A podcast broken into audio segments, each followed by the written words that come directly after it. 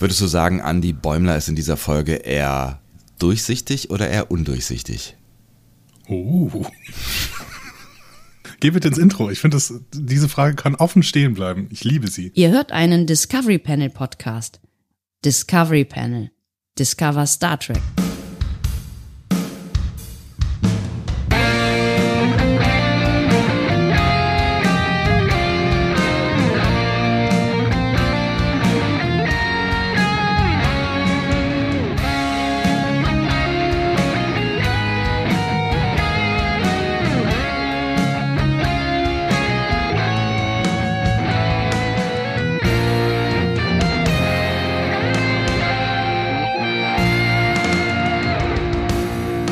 Herzlich willkommen. Wir öffnen das Discovery Panel zu einer weiteren Folge Star Trek Lower Decks und sie heißt Much Ado About Bäumler. Es ist die Folge 7 schon, Andy. Folge 7, das heißt, es ist gar nicht mehr viel. Ist, ich habe das Gefühl, wir haben gerade erst angefangen. Wie schon einst ein äh, äh, oh Gott, oh, oh, oh. Genau. So startet man gut in eine Folge. Jemand sagte, ein, der reden konnte. Wie schon einst ein berühmtes Computerspiel sagte, die sieben, die sieben, du musst sie einfach lieben. Oh. Die sieben. Alle Leute, die schon in den 80ern, äh, ne, es waren die 90er, ne, es war Ende, das waren die 90er. Das Ende 80er, Anfang 90er. 90er. Spät, nein, das, nein waren, das waren die späten 90er. Das waren die späten 90er. Ich habe das, das Gefühl, ich war, ich war, ich war, nein, da, da war ich schon, da war ich, da war ich noch auf der Schule. Also da war selbst ja, ich noch stimmt, auf der Schule. Da waren es die späten 80er. auf dem Panel heute. Andreas Dom. Und Sebastian Sonntag. Schön, dass ihr mit dabei seid und äh, vielen Dank für eure Geduld. Da sind wir, Mensch. Ein, ein Late Week Podcast quasi. Ein Late Week Podcast ist ein neues Format. Ähm, das dürft ihr auch nur abends hören. Und spät in ja. der Woche. Genau. Also wenn ihr jetzt morgens seid, schaltet bitte wieder aus. Ne? Abends macht euch, macht euch mal einen schönen Rioja auf und dann äh, geht's los.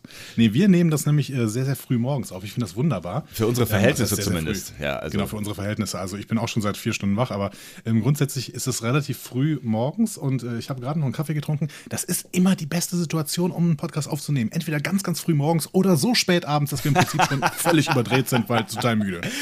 Äh, aber dann, dann ist es für uns witzig, aber ich glaube für sonst niemanden. Das ist das Problem. Aber äh, alles andere ist ja eigentlich auch egal. Also also Hauptsache ist für uns witzig.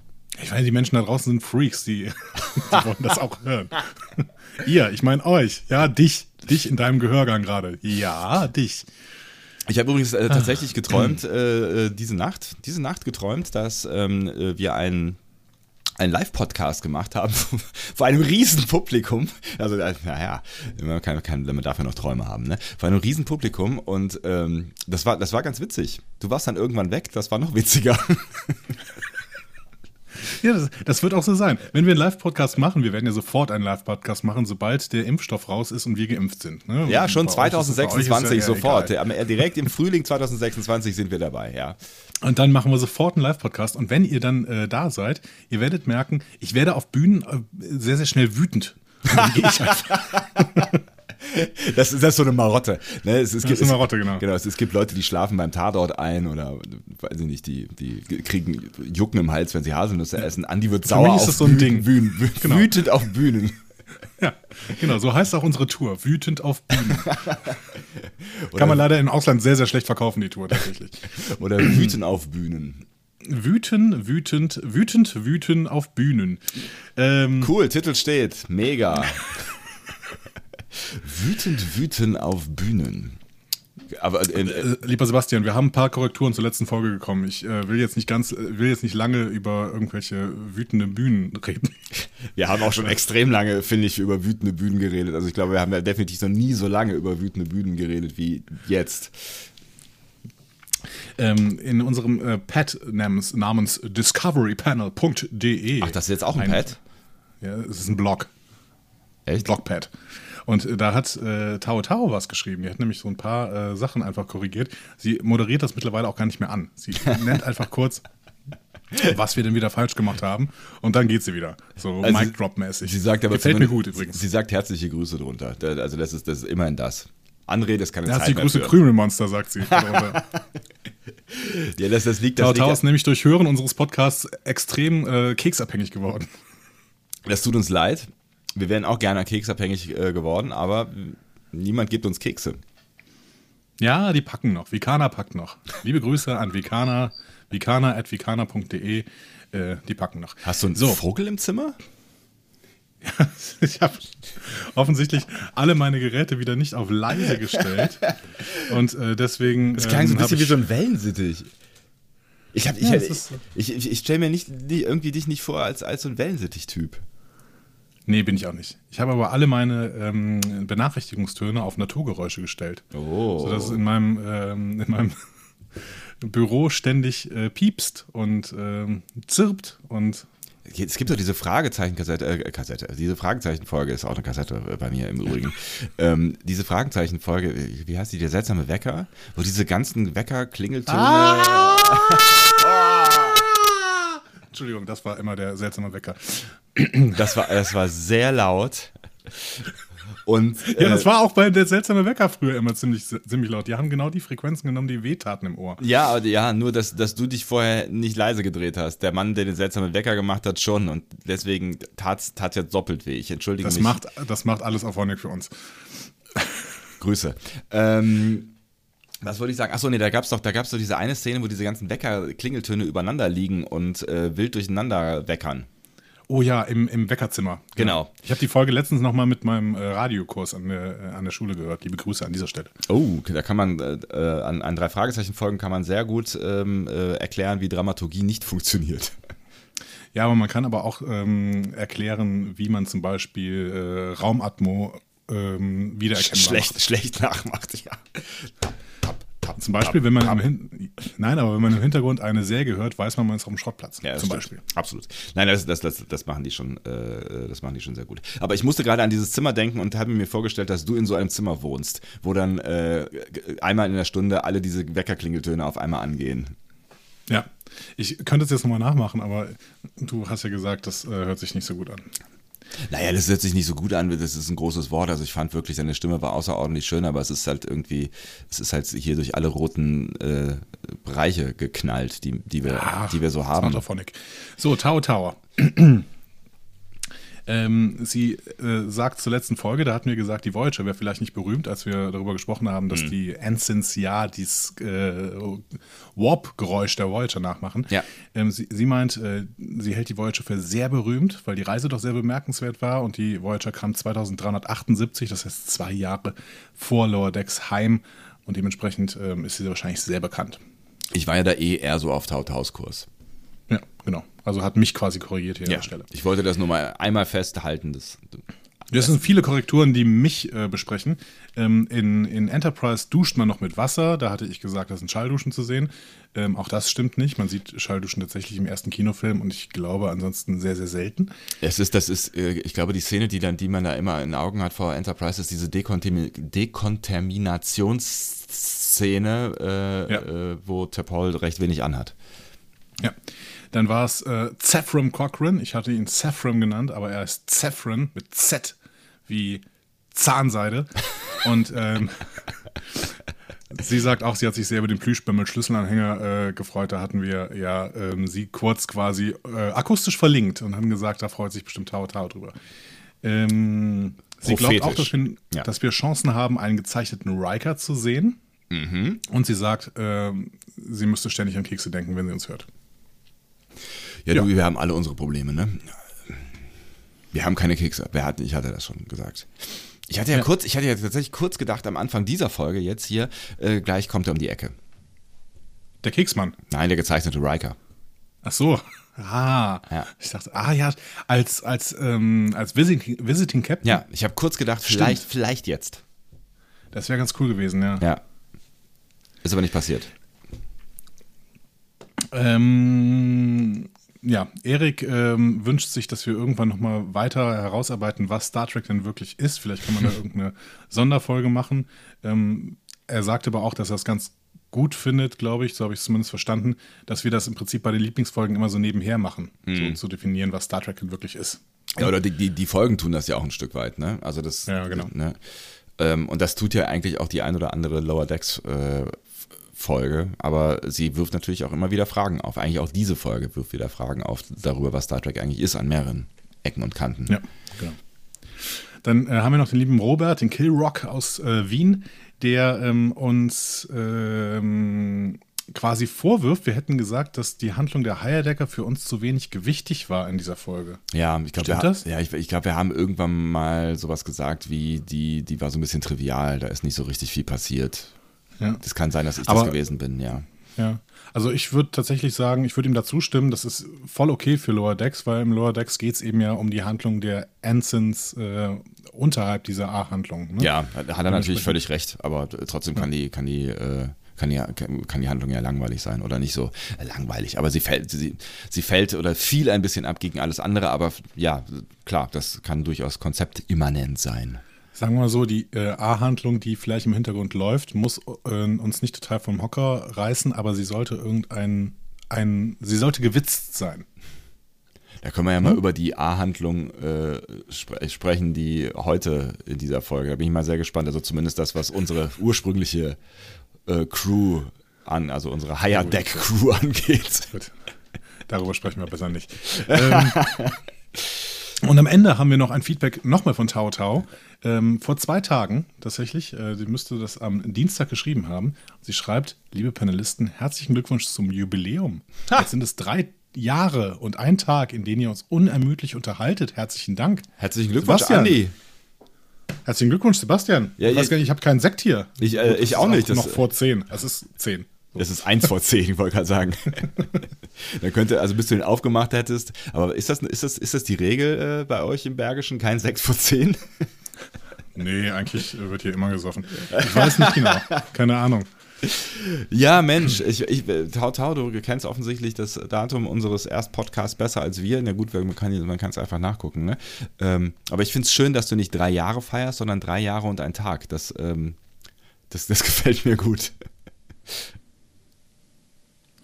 Machst du Gut. machst du einen Sekt auf oder was machst du da gerade? Ja, ich, ich gucke gerade hier, dass ich irgendwie einen schönen Sekt aufmachen kann. Und wir haben nach Sprachnachrichten gefragt. Ähm, wir haben euch quasi nahezu aufgefordert. Wir haben euch dazu gedrängt, euch dazu gezwungen, uns Sprachnachrichten zu schicken. Und äh, der Theo hat es getan und ähm, spricht gleich mehrere Dinge an, in dem, was er da auf seinem Spaziergang äh, sagt. Er ist, glaube ich, durch dichtes Gestrüpp gelaufen, deswegen entschuldigt äh, oder entschuldige ich mich mal im Namen von Theo, falls es euch in den Ohren wehtut hier und da. Aber der Inhalt, der ist ganz interessant.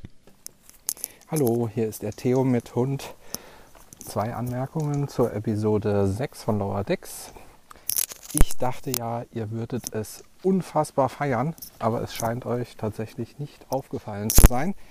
Die Lower Decker nennen sich selbst Lower Decker. Also tatsächlich mit diesem Begriff. Ähm, Ja. kam einmal vor. Ich weiß nicht mehr ganz genau, wer es gesagt hat. Ich bin jetzt mitten im Wald und kann es nicht nachschauen. Hat mich aber doch sehr gewundert, dass ihr das nicht mehr gefeiert habt. Äh, Das zweite ist die Captain's Yacht.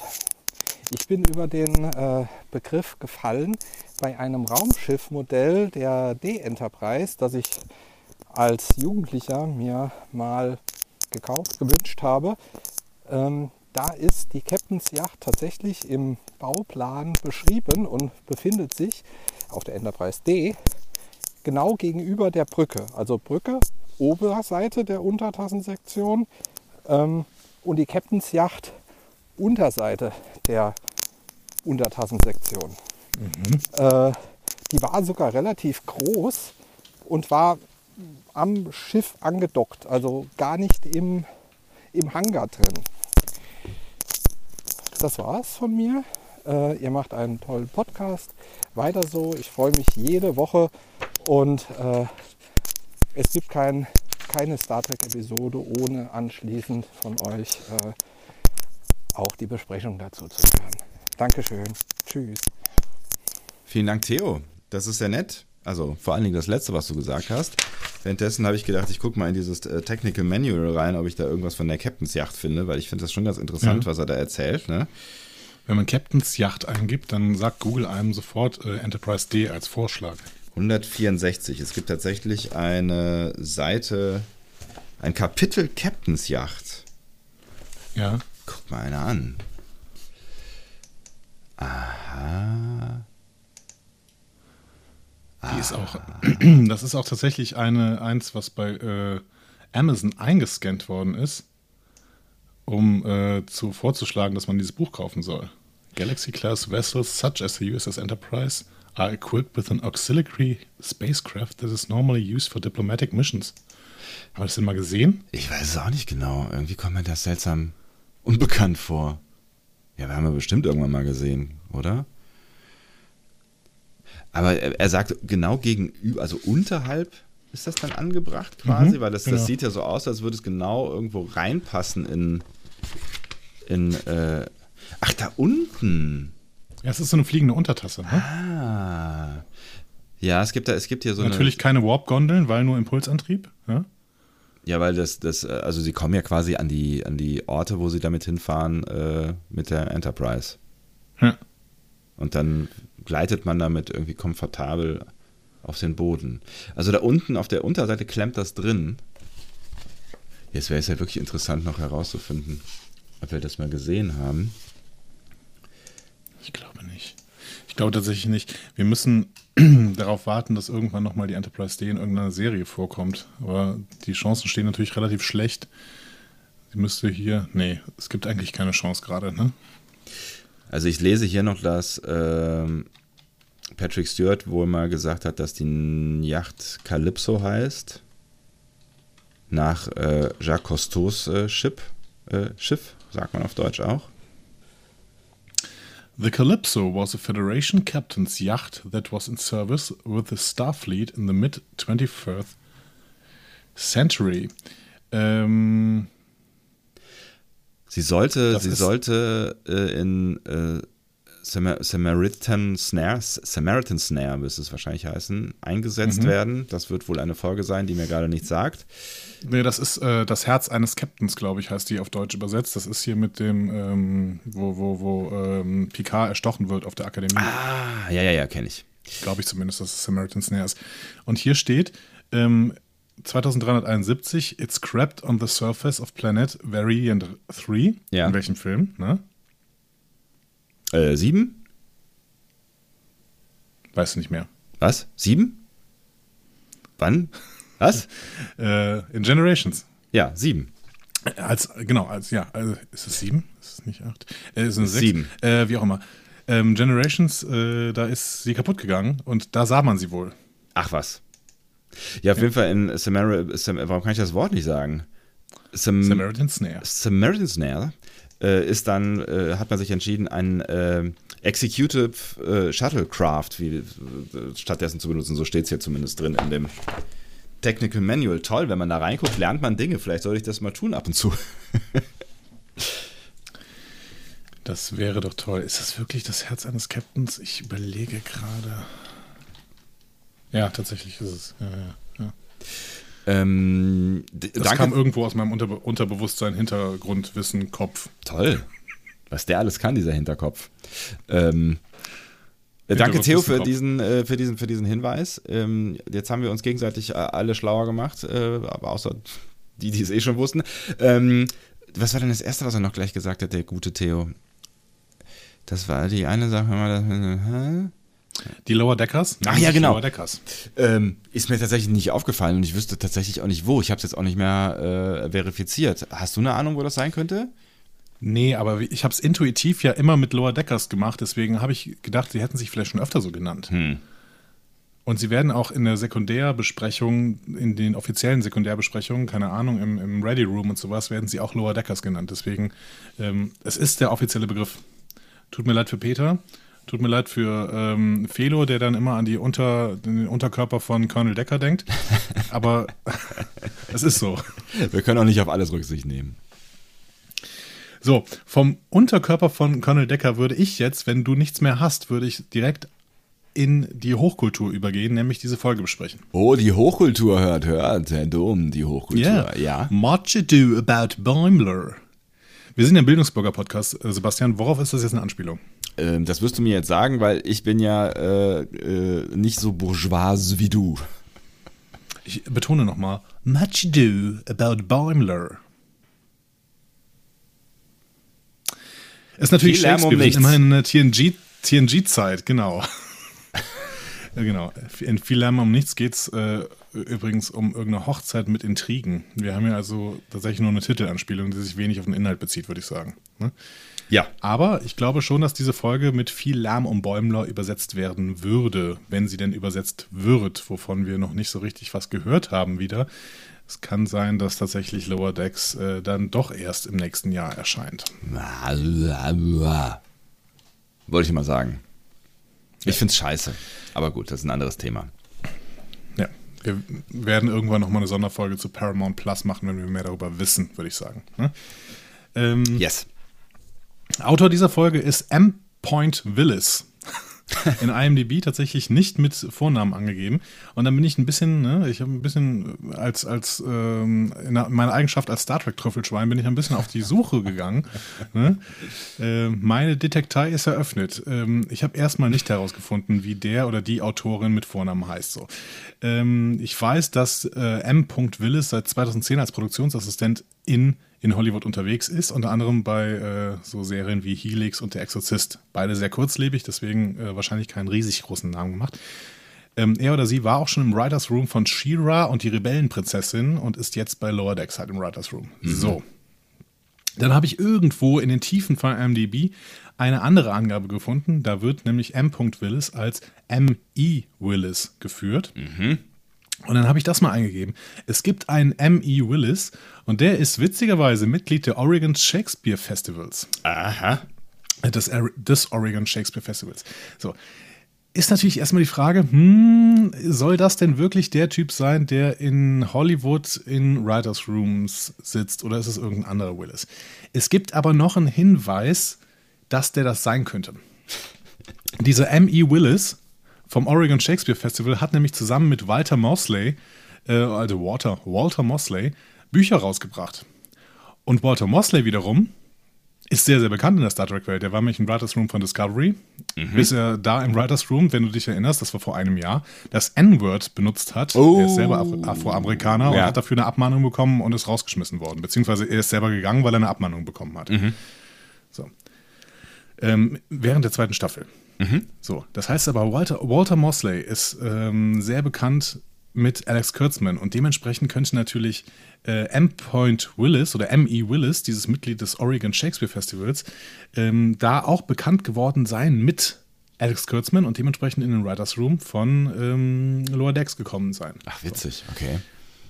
Und schließlich, to cut a long story short, es war schon eine viel zu lange Story, aber trotzdem, ich fand es ja relativ spannend, auf diese Reise zu gehen.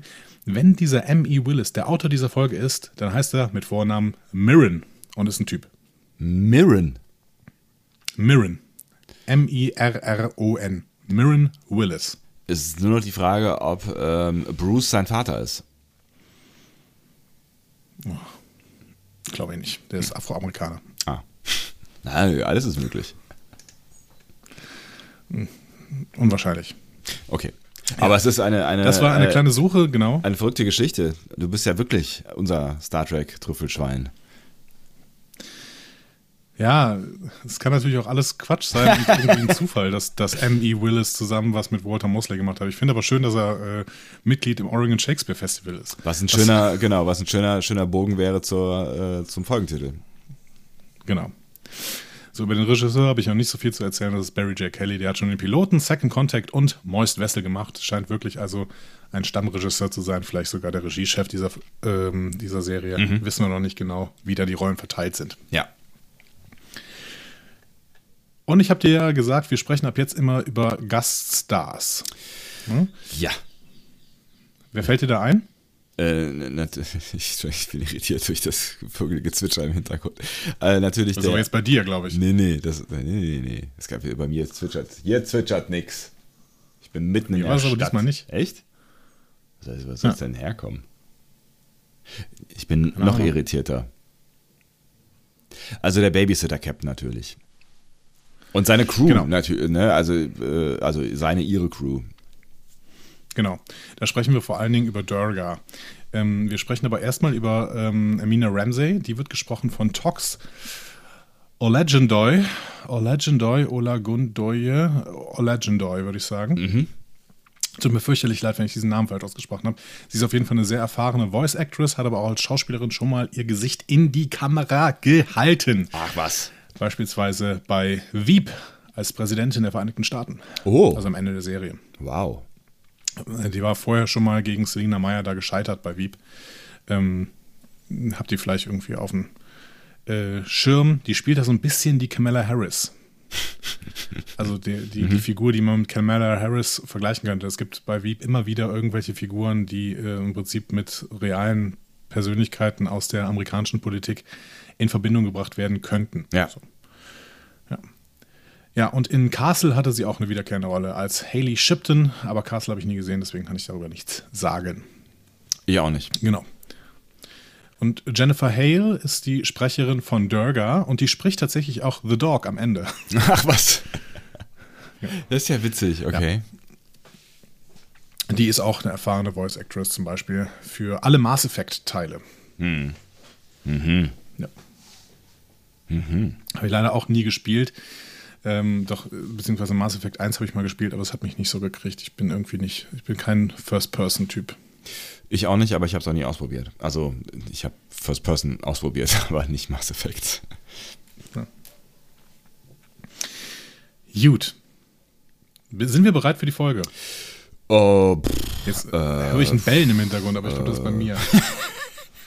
The Dog. mehr Zoo hier. The Dog is The Dog. there. Ähm, ja, warum eigentlich nicht? Weil das, äh, es, es könnte ja ganz unterhaltsam werden. Wir werden sehen. Wir werden sehen. Der, der Teaser. Tandy hat jetzt einen Hund. Mhm. Und den hat sie sich quasi mit CRISPR selbst gebaut, wenn ich das richtig verstanden habe. Der Der Teaser, Begriff CRISPR fällt hier nämlich nicht. äh, der Teaser ist, der Teaser ist ja eigentlich ja schon eine, ein Handlungsstrang, ne? Mehr oder weniger. In diesem Fall. Du hast der Beginn eines Handlungsstrangs. Ne? Ja. Aber gut, Ja. ich wollte es nur anmerken. Aber hast du irgendwie, du hast doch bestimmt irgendwie mal interviewt zu dem Thema. Der Begriff CRISPR. CRISPR, fällt hier nicht, dafür Begriff, fällt der Begriff äh, ähm, Cas9. Und das sind ja die Proteine, die man für CRISPR braucht. Was weißt du über CRISPR? Es ist eine, eine Protein-Genschere, mit der man DNA äh, quasi aufteilen kann. Ähm, und es gibt ja verschiedene Verfahren. Ne? CRISPR-Cas war das, das Ursprungsverfahren, äh, was irgendwie bis heute auch äh, benutzt wird in der Forschung, was aber nicht so präzise ist. Also es ist eher so, eine, so die Heckenschere.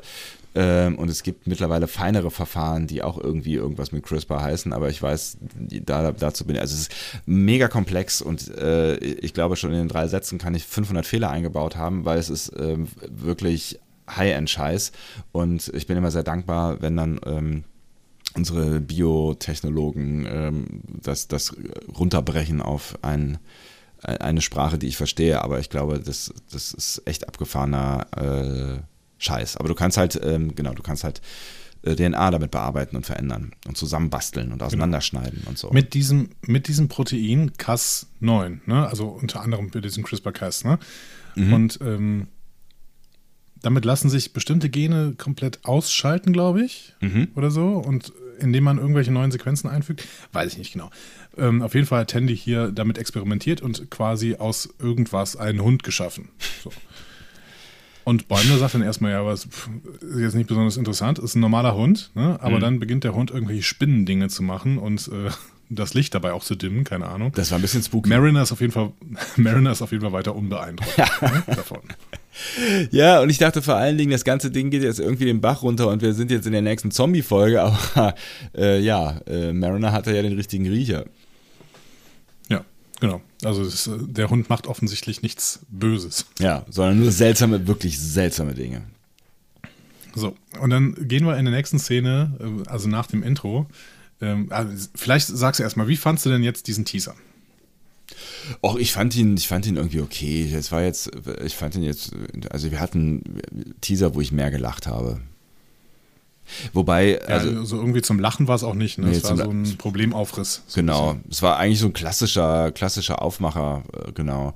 Ähm, auch wenn der, wenn der Hund dann äh, irgendwie eine Szene weiter äh, für, für einen von zwei Lachern, also zwei merkbaren Lachern in dieser Folge äh, geführt hat, ähm, war, fand ich den, den Aufmacher jetzt nicht, okay, so, ja, war halt da.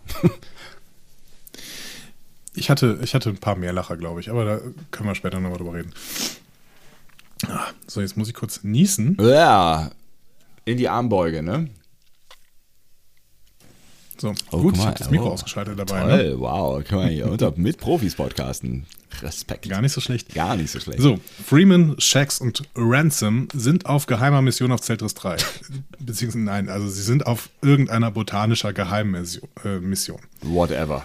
Sie tragen aber exakt die Anzüge, die Picard, Worf und Crusher äh, bei ihrer geheimen Mission auf Zeltris 3, ähm, zu Englisch heißt diese Episode Chain of Command, ähm, getragen haben.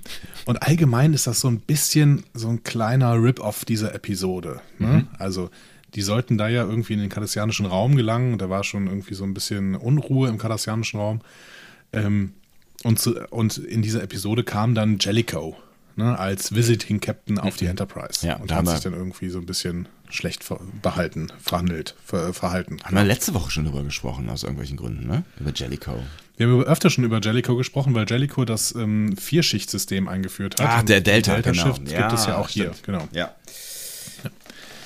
Genau, und Mariner ähm, wird ja auch gleich darüber meckern, dass sie keinen Jellicoe haben möchte. So, ja. ne? Also offensichtlich ist diese Nummer auch bekannt. Ähm, genau, also was sind hier Parallelen? Einerseits diese Stealth-Outfits, diese, diese schwarzen Kondome, die die da tragen, die drei. Ähm, dann der Visiting Captain und ähm, tatsächlich gab es noch so einen kleinen Diepen-Verweis, denn ähm, Picards Mission war ja mit Cardassia verwandt, ne? also hatte irgendwas mit dem kardassianischen Raum zu tun. Und die Rulot-Samen, die Freeman hier mitnimmt, die stammen auch von einem Kardass kardassianischen Planeten. Ah. Das sehen wir in Homecoming, die Heimkehr. Okay, das ist wirklich deep. Ja. Aber dieser Glaszylinder tatsächlich stammt, äh, den haben wir nicht in dieser Folge gesehen, sondern den haben wir äh, das letzte Mal in Tuvix gesehen. da steht er im Hintergrund rum. Liebe Grüße hier wieder an Jörg Hillenbrand, der das natürlich rausgefunden hat. Sowas, sowas äh, finde ich nicht raus. Geil. Ja. Ähm, ja, Mariner und Bäumler gehen jeweils auf ihre Art mit der Situation um. Ne? Mariner hat gar keinen Bock auf diesen Babysitter-Captain, wie sie sagt. Ja. Und außerdem sind sie wohl auf dem Weg zu einem Moorplaneten. Das findet sie auch ätzend. Zugegebenermaßen kann ich das schon irgendwie nachvollziehen. Ja. Und ähm, Bäumler hofft na- hingegen natürlich darauf, dem neuen Captain gefallen zu können. In den Arsch zu kriechen, ne? Kann man nicht anders sagen. Mariner fragt ja auch, hast du Bock darauf? Oder willst du nur in den Arsch, Arsch kriechen? Und er äh, verneint es nicht wirklich. Ich glaube, das englische Sprichwort, was sie sagt, äh, beziehungsweise die englische Redewendung ist, äh, den Arsch zu lecken. Ja, bitte. Lick some asses, glaube ich. Ja. Ja, und während sie reden, kommt Tennys Hund, Hund übrigens vorbei, verwandelt sich in einen Würfel und rollt davon. Das war mein erster großer Lacher. Den fand ich wirklich, den fand ich wirklich gut. Vor allen Dingen, weil die Reaktion von Bäumler großartig war. Okay. So, beide gucken so. Kurzer Moment der Irritation. Weiter geht's. ja, ich fand den Moment echt gut. Ja. Ich war, es, es war einer meiner Lieblingsmomente in der Folge. So, wir müssen noch den zweiten Problemaufriss mitmachen. Ne? Den sehen wir nämlich in der nächsten Szene. Rutherford bastelt gerade in so einer Art Werkstattlabor am Transporter rum, um den schneller zu machen. Ja. Äh, dann kommt Bäumler rein und stellt sich als Testobjekt zur Verfügung. Der will halt möglichst fleißig wirken, wenn der neue Captain kommt. Ne? Und äh, er macht dann auch, das war einer meiner äh, großen äh, Momente in dieser Episode, war Boy Me Up. ja, fand ich auch gut. Ja. ja. Er, ver er, er verbessert sich. Ja, beam me up. Aber nee, nee, ja, boy me up. Und wir das. Na, er, er, er, er tut ja dann immer so. Ja, aber es wäre eher ein Spruch von Ransom gewesen eigentlich. Aber hier habe ich, äh, das habe ich bei Bäumler äh, mal sehr gemocht tatsächlich. Ja, fand ich auch gut. Ähm, ja, Ru- Rutherford beamt Bäumler also ziemlich schnell von A nach B und ist relativ begeistert. Und dann will er wieder zurückbeamen. Aber das Beam wird abgebrochen. Ups. Bäumler bleibt mit einer Phasenverschiebung hängen. Und wir hören unterbrochen ein Stück Beamgeräusch, wenn wir den halb durchsichtigen, phasenverschobenen Bäumler sehen. Ja. Ja, minimal nervig. Minimal. Ähm, aber, aber tatsächlich auch wieder ein, ein Verweis auf verschiedenste Folgen in der Star Trek-Geschichte. Ne?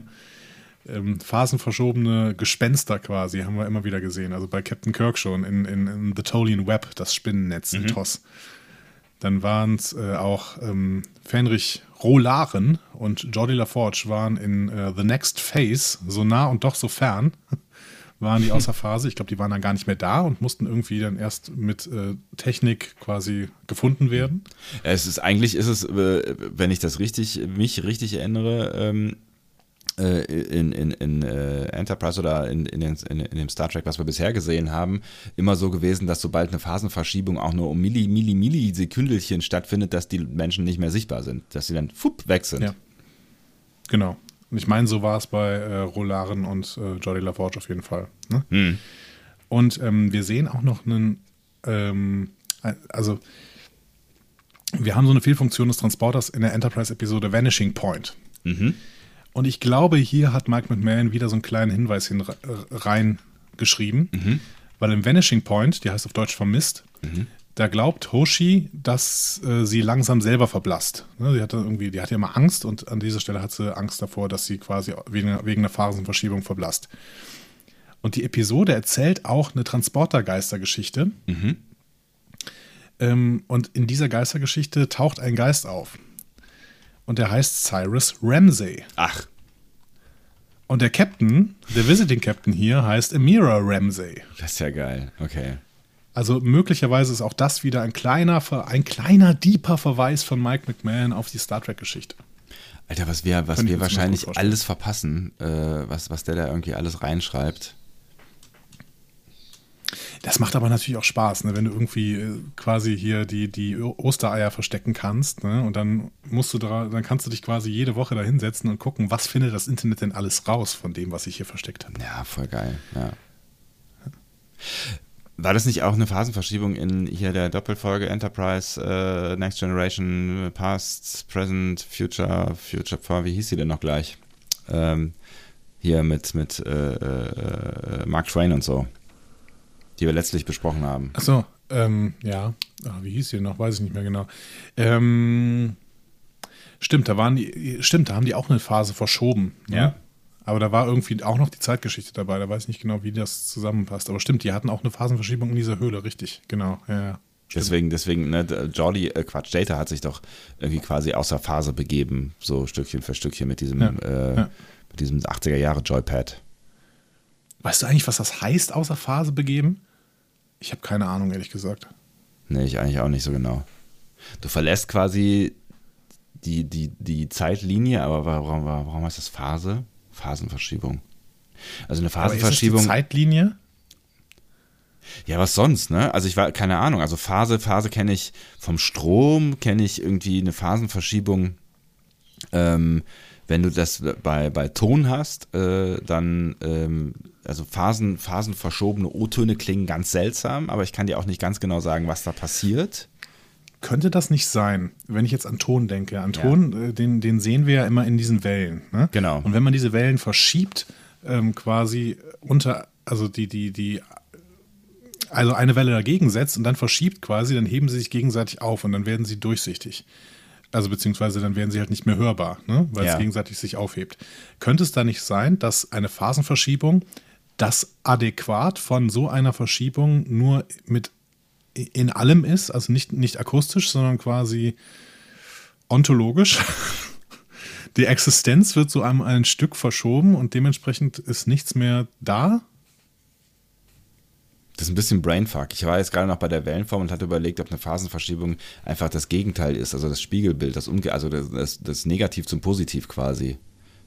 Weißt du, was ich ja, meine? Dann wären sie ja nicht mehr da. Dann wären sie nicht mehr da, ja. Naja. Rutherford sagt ja auf jeden Fall, it's, it's just cosmetic, also es ist alles nicht so schlimm. Ja. Ne? Ähm, aber wir werden gleich merken, für Bäumler ist es durchaus schlimm. Ne? So. Du ähm, recherchierst gerade noch irgendwas. Möchtest du noch etwas beitragen zu dieser Diskussion? Die Phasenverschiebung, auch Phasendifferenz oder Phasenlage, ist ein Begriff der Physik und Technik im Zusammenhang mit periodischen Vorgängen. Zwei Sinusschwingungen sind gegeneinander in ihren Phasenwinkeln verschoben. Ja, da, wenn, ich, wenn, ich, mir jetzt aber das, das Bild dazu angucke, dann ist das nicht das Gegenteil, sondern es ist quasi eine, eine, auch eine Sinusschwingung, die direkt danach kommt, aber ein Stück weiter rechts ist. Quasi. Ja, und wenn man sie noch weiter rechts schiebt, dann ist es irgendwann das Gegenteil. Oder? Also nochmal, sind gegeneinander in ihren Phasenwinkeln verschoben, wenn ihre Periodendauern zwar übereinstimmen, die Zeitpunkte ihrer Nulldurchgänge aber nicht. Das heißt, die sind, ah, die sind also genau gleich lang, aber mhm. sind an anderen Stellen, äh, treffen sie quasi die Nulllinie. Guck, und wenn diese Nulllinien sich wieder treffen quasi, nur dann halt verkehrt herum, also quasi wenn man eine Phase, eine, beziehungsweise eine Halbphase später diese, halben, äh, diese Phasenverschiebung ansetzt, müssten sich doch diese Phasen gegenseitig aufheben. Phasenverschiebungen können dort auftreten, wo Zeitglieder, Trägheiten oder Reaktanzen eine Rolle spielen, so vor allem in der Elektrotechnik, der Elektroakustik, der Akustik, der Schwingungsmechanik. Ah, und dann wird es physikalisch. ja, gut. Wir stochen jetzt nicht mehr im Nebel, ne, würde ich sagen. Aber ich finde, wir haben so eine kleine Erklärung. Phasenverschiebung zwischen Strom und Spannung an einer Induktivität. Ja, irgendwie, es gibt, es gibt, also es ist irgendwie so ein. Ich habe jetzt vielleicht ein kleineres, äh, klein, klein, klein bisschen mehr ein Bild davon, was es sein könnte, aber wenn es müsste, wir brauchen Physiker. Punkt. Für, für also, so viele Fragen. Stellt das. Bitte, ihr seid hier, ihr seid hiermit eingeladen. Ähm, genau, erklärt es uns. Erklärt es uns. Oder wenn, wenn, wenn, ihr das, wenn ihr das versteht und uns erklären könnt, dann ähm, schreibt uns doch äh, entweder einen Kommentar oder noch lieber sprecht uns das doch einfach äh, als, als kurze Sprachnachricht. Dann können wir, können wir das auseinandernehmen und ähm, hoffentlich hinterher verstehen. Die Betonung liegt auf kurz. Bitte keine eine Stunde Sprachnachricht mit einer kleinen Physikvorlesung. Kann man, kann man Phasenverschiebung äh, in unter fünf Minuten erklären? Bitte, hoffentlich. Man kann alles in unter fünf Minuten erklären. Die Frage ist, wie deep man es erklärt hat. So, auf der Brücke, ich habe schon wieder ein, ein, äh, ein Vogelgeräusch im Kopf gehabt. Das ist aber nicht mehr von mir. Also bei mir war keins, definitiv. Ich habe keins gehört. Okay. Was passiert denn mit uns?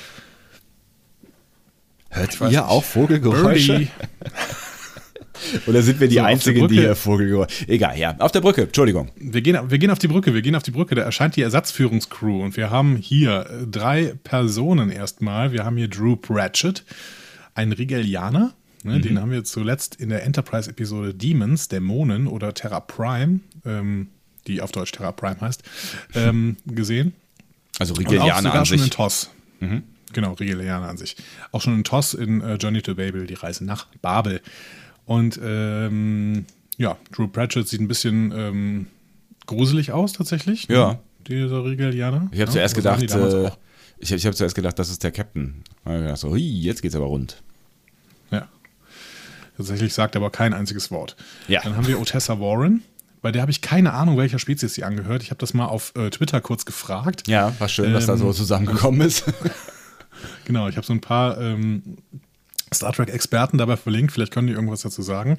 Ähm, Sebastian Friedrich am Dienstag hat keine Ahnung. Und Jörg Hillebrand schlägt vor Halbtrill. also die hat so dicke Flecken an den Seiten. Ja. Ähm, die Trill in äh, Lower Decks haben kleinere Flecken, aber er sagt, vielleicht ist das dann eine Halbtrill. Haben die dann nur einen halben Symbionten? Symbionten. Gute Frage. Aber wenn es Kommen die Flecken über den Symbionten? Die sind doch in der Ursprungsspezies schon drin, oder? Ja, wahrscheinlich schon, ja. Ja, sind sie. Und dann, ähm, genau, wenn in dieser Ursprungsspezies quasi ähm, die gekreuzt wurde mit einem Menschen, also beziehungsweise die irgendwie da gab es eine schöne Beziehung und äh, Kinder und ähm, ein Haus und ein Baum. So, und am Ende kommt dann eben so ein Kind raus, das halb Trill und halb Mensch ist. Und das wird dann wieder Symbiont, beziehungsweise ähm, äh, wird. So, dann wird, könnte das wird, ja wird. wäre wär möglich. Wer nichts wird, wird, wird. Ja, und ein zuletzt alter, haben wir eine alte Dirk. Weisheit. Der Trills.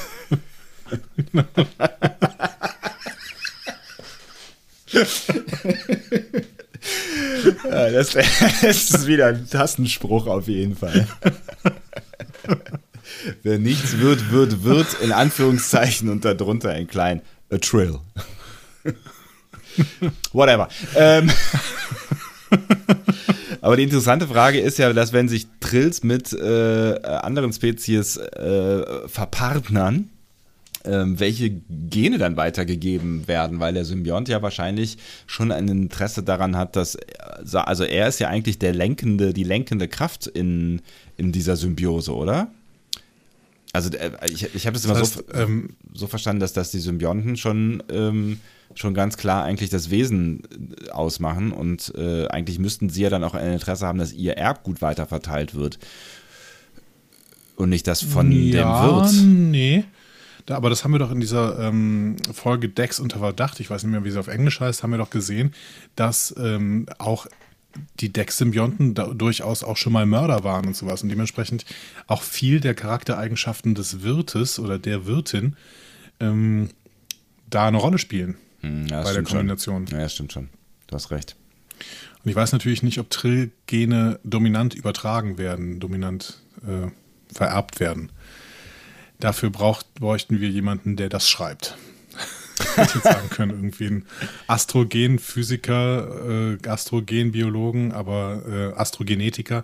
Aber das ist natürlich Quatsch, das müsste einfach jemand schreiben, weil bis jetzt wahrscheinlich nicht geschrieben worden. Ja. Ähm, um die Crew noch zu vervollständigen, wir haben Durga, eine Vulkanierin. Ja. So. Punkt. Die ist bis jetzt äh, ja, also wir werden noch sehen, dass sie halt sehr, sehr trocken ist. Sie ist halt eine Vulkanierin. Ja, ja. Mariner ist wenig begeistert, bis sie die Captain sieht. Das ist nämlich Amina Ramsey. Und das ist eine alte Freundin von ihr. Mariner dachte an, halt ja. nur, dass Ramsey weiter auf der USS Oakland sei. Mhm. USS Oakland ähm, wissen wir vom Namen her, dass es offensichtlich auch ein Schiff der California-Klasse ist, die bei Lower Decks sehr, sehr verbreitet ist. Mhm. Und Ramsey stellt ihren BegleiterInnen dann auch Mariner als die beste Offizierin für Außenmissionen vor. Und Dörger kann ehrlich gesagt nicht anders, als sich zu fragen, warum Mariner dann immer noch Fähnrich ist. Und das ist tatsächlich Mariner unangenehm, ne? Da habe ich gedacht, so, okay, aha. Das erste Mal, dass sie irgendwie so, so ein bisschen verlegen ist aufgrund ihres Rangs, so, ne? Ja, weil, ja, genau, weil wir später, wir werden später noch merken, dass es allen anderen offensichtlich ziemlich wichtig ist und dass es so ein Sternenflotten-Ding ist, dass man halt möglichst schnell befördert wird. Ja. So, ne? Und das auch möchte. Was ich ganz spannend finde, weil eigentlich ähm, sagt uns diese Gesellschaft ja und auch die Sternflotte so ein Stück weit, mach das, worauf du Bock hast. Also sei, sei der, der du sein willst. Ähm, und ich hätte jetzt mal angenommen, dass in so einem System, natürlich ist es ein militärisches System mit, mit, mit äh, Rängen, wo man halt dann auch äh, aufsteigen kann und vielleicht das, dann ist das immanent, dass man auch aufsteigen will. Aber ich hätte jetzt tatsächlich vermutet, dass Leute, die irgendwie Bock haben, halt einfach nur Ensign zu sein und, äh, weiß ich nicht, äh, mhm. im, im Labor zu stehen und zu forschen oder was auch immer, dass sie das machen können. Also ohne, dass sie da ja, von der, von der Gesellschaft irgendwie ange, komisch angeguckt werden. Das ist kein Vogel. Das ist äh, fürchterlich. hier am, am Morgen muss hier immer alles klingeln. Es ist völlig ähm, okay. Ja, ich weiß, was du meinst. Auf der anderen Seite erzählt uns TNG ja auch schon ein bisschen was anderes. Ne? Wenn wir mal an The Best of Both, Best of Both Worlds denken, hm. ähm, da muss Riker quasi sich gegen alle möglichen Positionen verteidigen, dass er sagt, ja, ich will aber eigentlich kein Captain werden, ich will hier weiter erster Offizier bleiben. Hm. So. Ja, das stimmt schon. Und das passiert ja öfter bei TNG, dass er das quasi verteidigen muss. Vielleicht auch gegen sein eigenes Bestreben, ja eventuell doch dann irgendwie der beste Captain aller Zeiten zu werden, aber trotzdem ähm, ist es bei TNG immer, man muss in die Verteidigungshaltung gehen, wenn man sich nicht befördern lassen möchte, beziehungsweise wenn man seinen Posten behalten möchte. Ja. Naja. Bei Voyager hingegen nicht. Harry Kim bleibt einfach immer Ensign. So. Ja, aber das ist natürlich auch so ein, so ein, so ein Systemproblem. Ich meine, wenn du halt irgendwie ähm, so weit weg bist von zu Hause und dann irgendwie jahrelang unterwegs bist, dann kannst du halt auch als Janeway nicht all deine Ensigns weg äh, äh, befördern, dann hast du halt keine mehr, weißt du? Das ist richtig, aber der Typ, der die ganze Zeit auf der Brücke rumhängt und in Kommandomissionen geht und so weiter, muss ja als eigentlich nicht. Also es ist schon ein Witz, dass Harry Kim die ganze Zeit Enrich, äh, Fähnrich bleibt. Ja, das stimmt schon. Und um die Szene noch zuzumachen, in diesem Moment meldet sich dann Bäumler auf der Brücke immer noch Phasen verschoben und sendet diesen lauten Transporter-Sound aus. Saunervig. Äh, dementsprechend schickt Ramsey ihn dann sofort auf die Krankenstation. Aber ich bin doch nicht krank. It's for sick people. Go! ja, ja. Er schleicht sich dann wirklich sehr, sehr traurig runter. Ja, Bäumler kommt dann bei Tiana in der Krankenstation an. So. Äh, und Tiana ist aber ebenso genervt von Bäumler. Zu Recht. Niemand versteht sich. So, äh, was? Was? Äh. Sie weiß auch nicht so wirklich, wie sie ihm helfen kann, deswegen nimmt sie einfach random ein paar Proben von ihm irgendwie. Au, was, au, au. Was Bäumler auch kritisiert, scharf. ja, ähm, genau. Und Rutherford kann, kommt dann an, kann zumindest das Geräusch abstellen, aber der Phaseneffekt bleibt bestehen, also die, zumindest dieser optische Effekt. Sehr zu Bäumlers Enttäuschung, ehrlich gesagt. Er ist weiter ein Phasey. War ein schöner Moment. So, hey, ich habe das Problem gelöst. So, Nein, hast du nicht. Ich bin immer noch durchsichtig. Ja, Bäumler heult dann ein bisschen rum, aber Tiana äh, versichert ihm, ja, kein Problem, ich habe Abteilung 14 kontaktiert.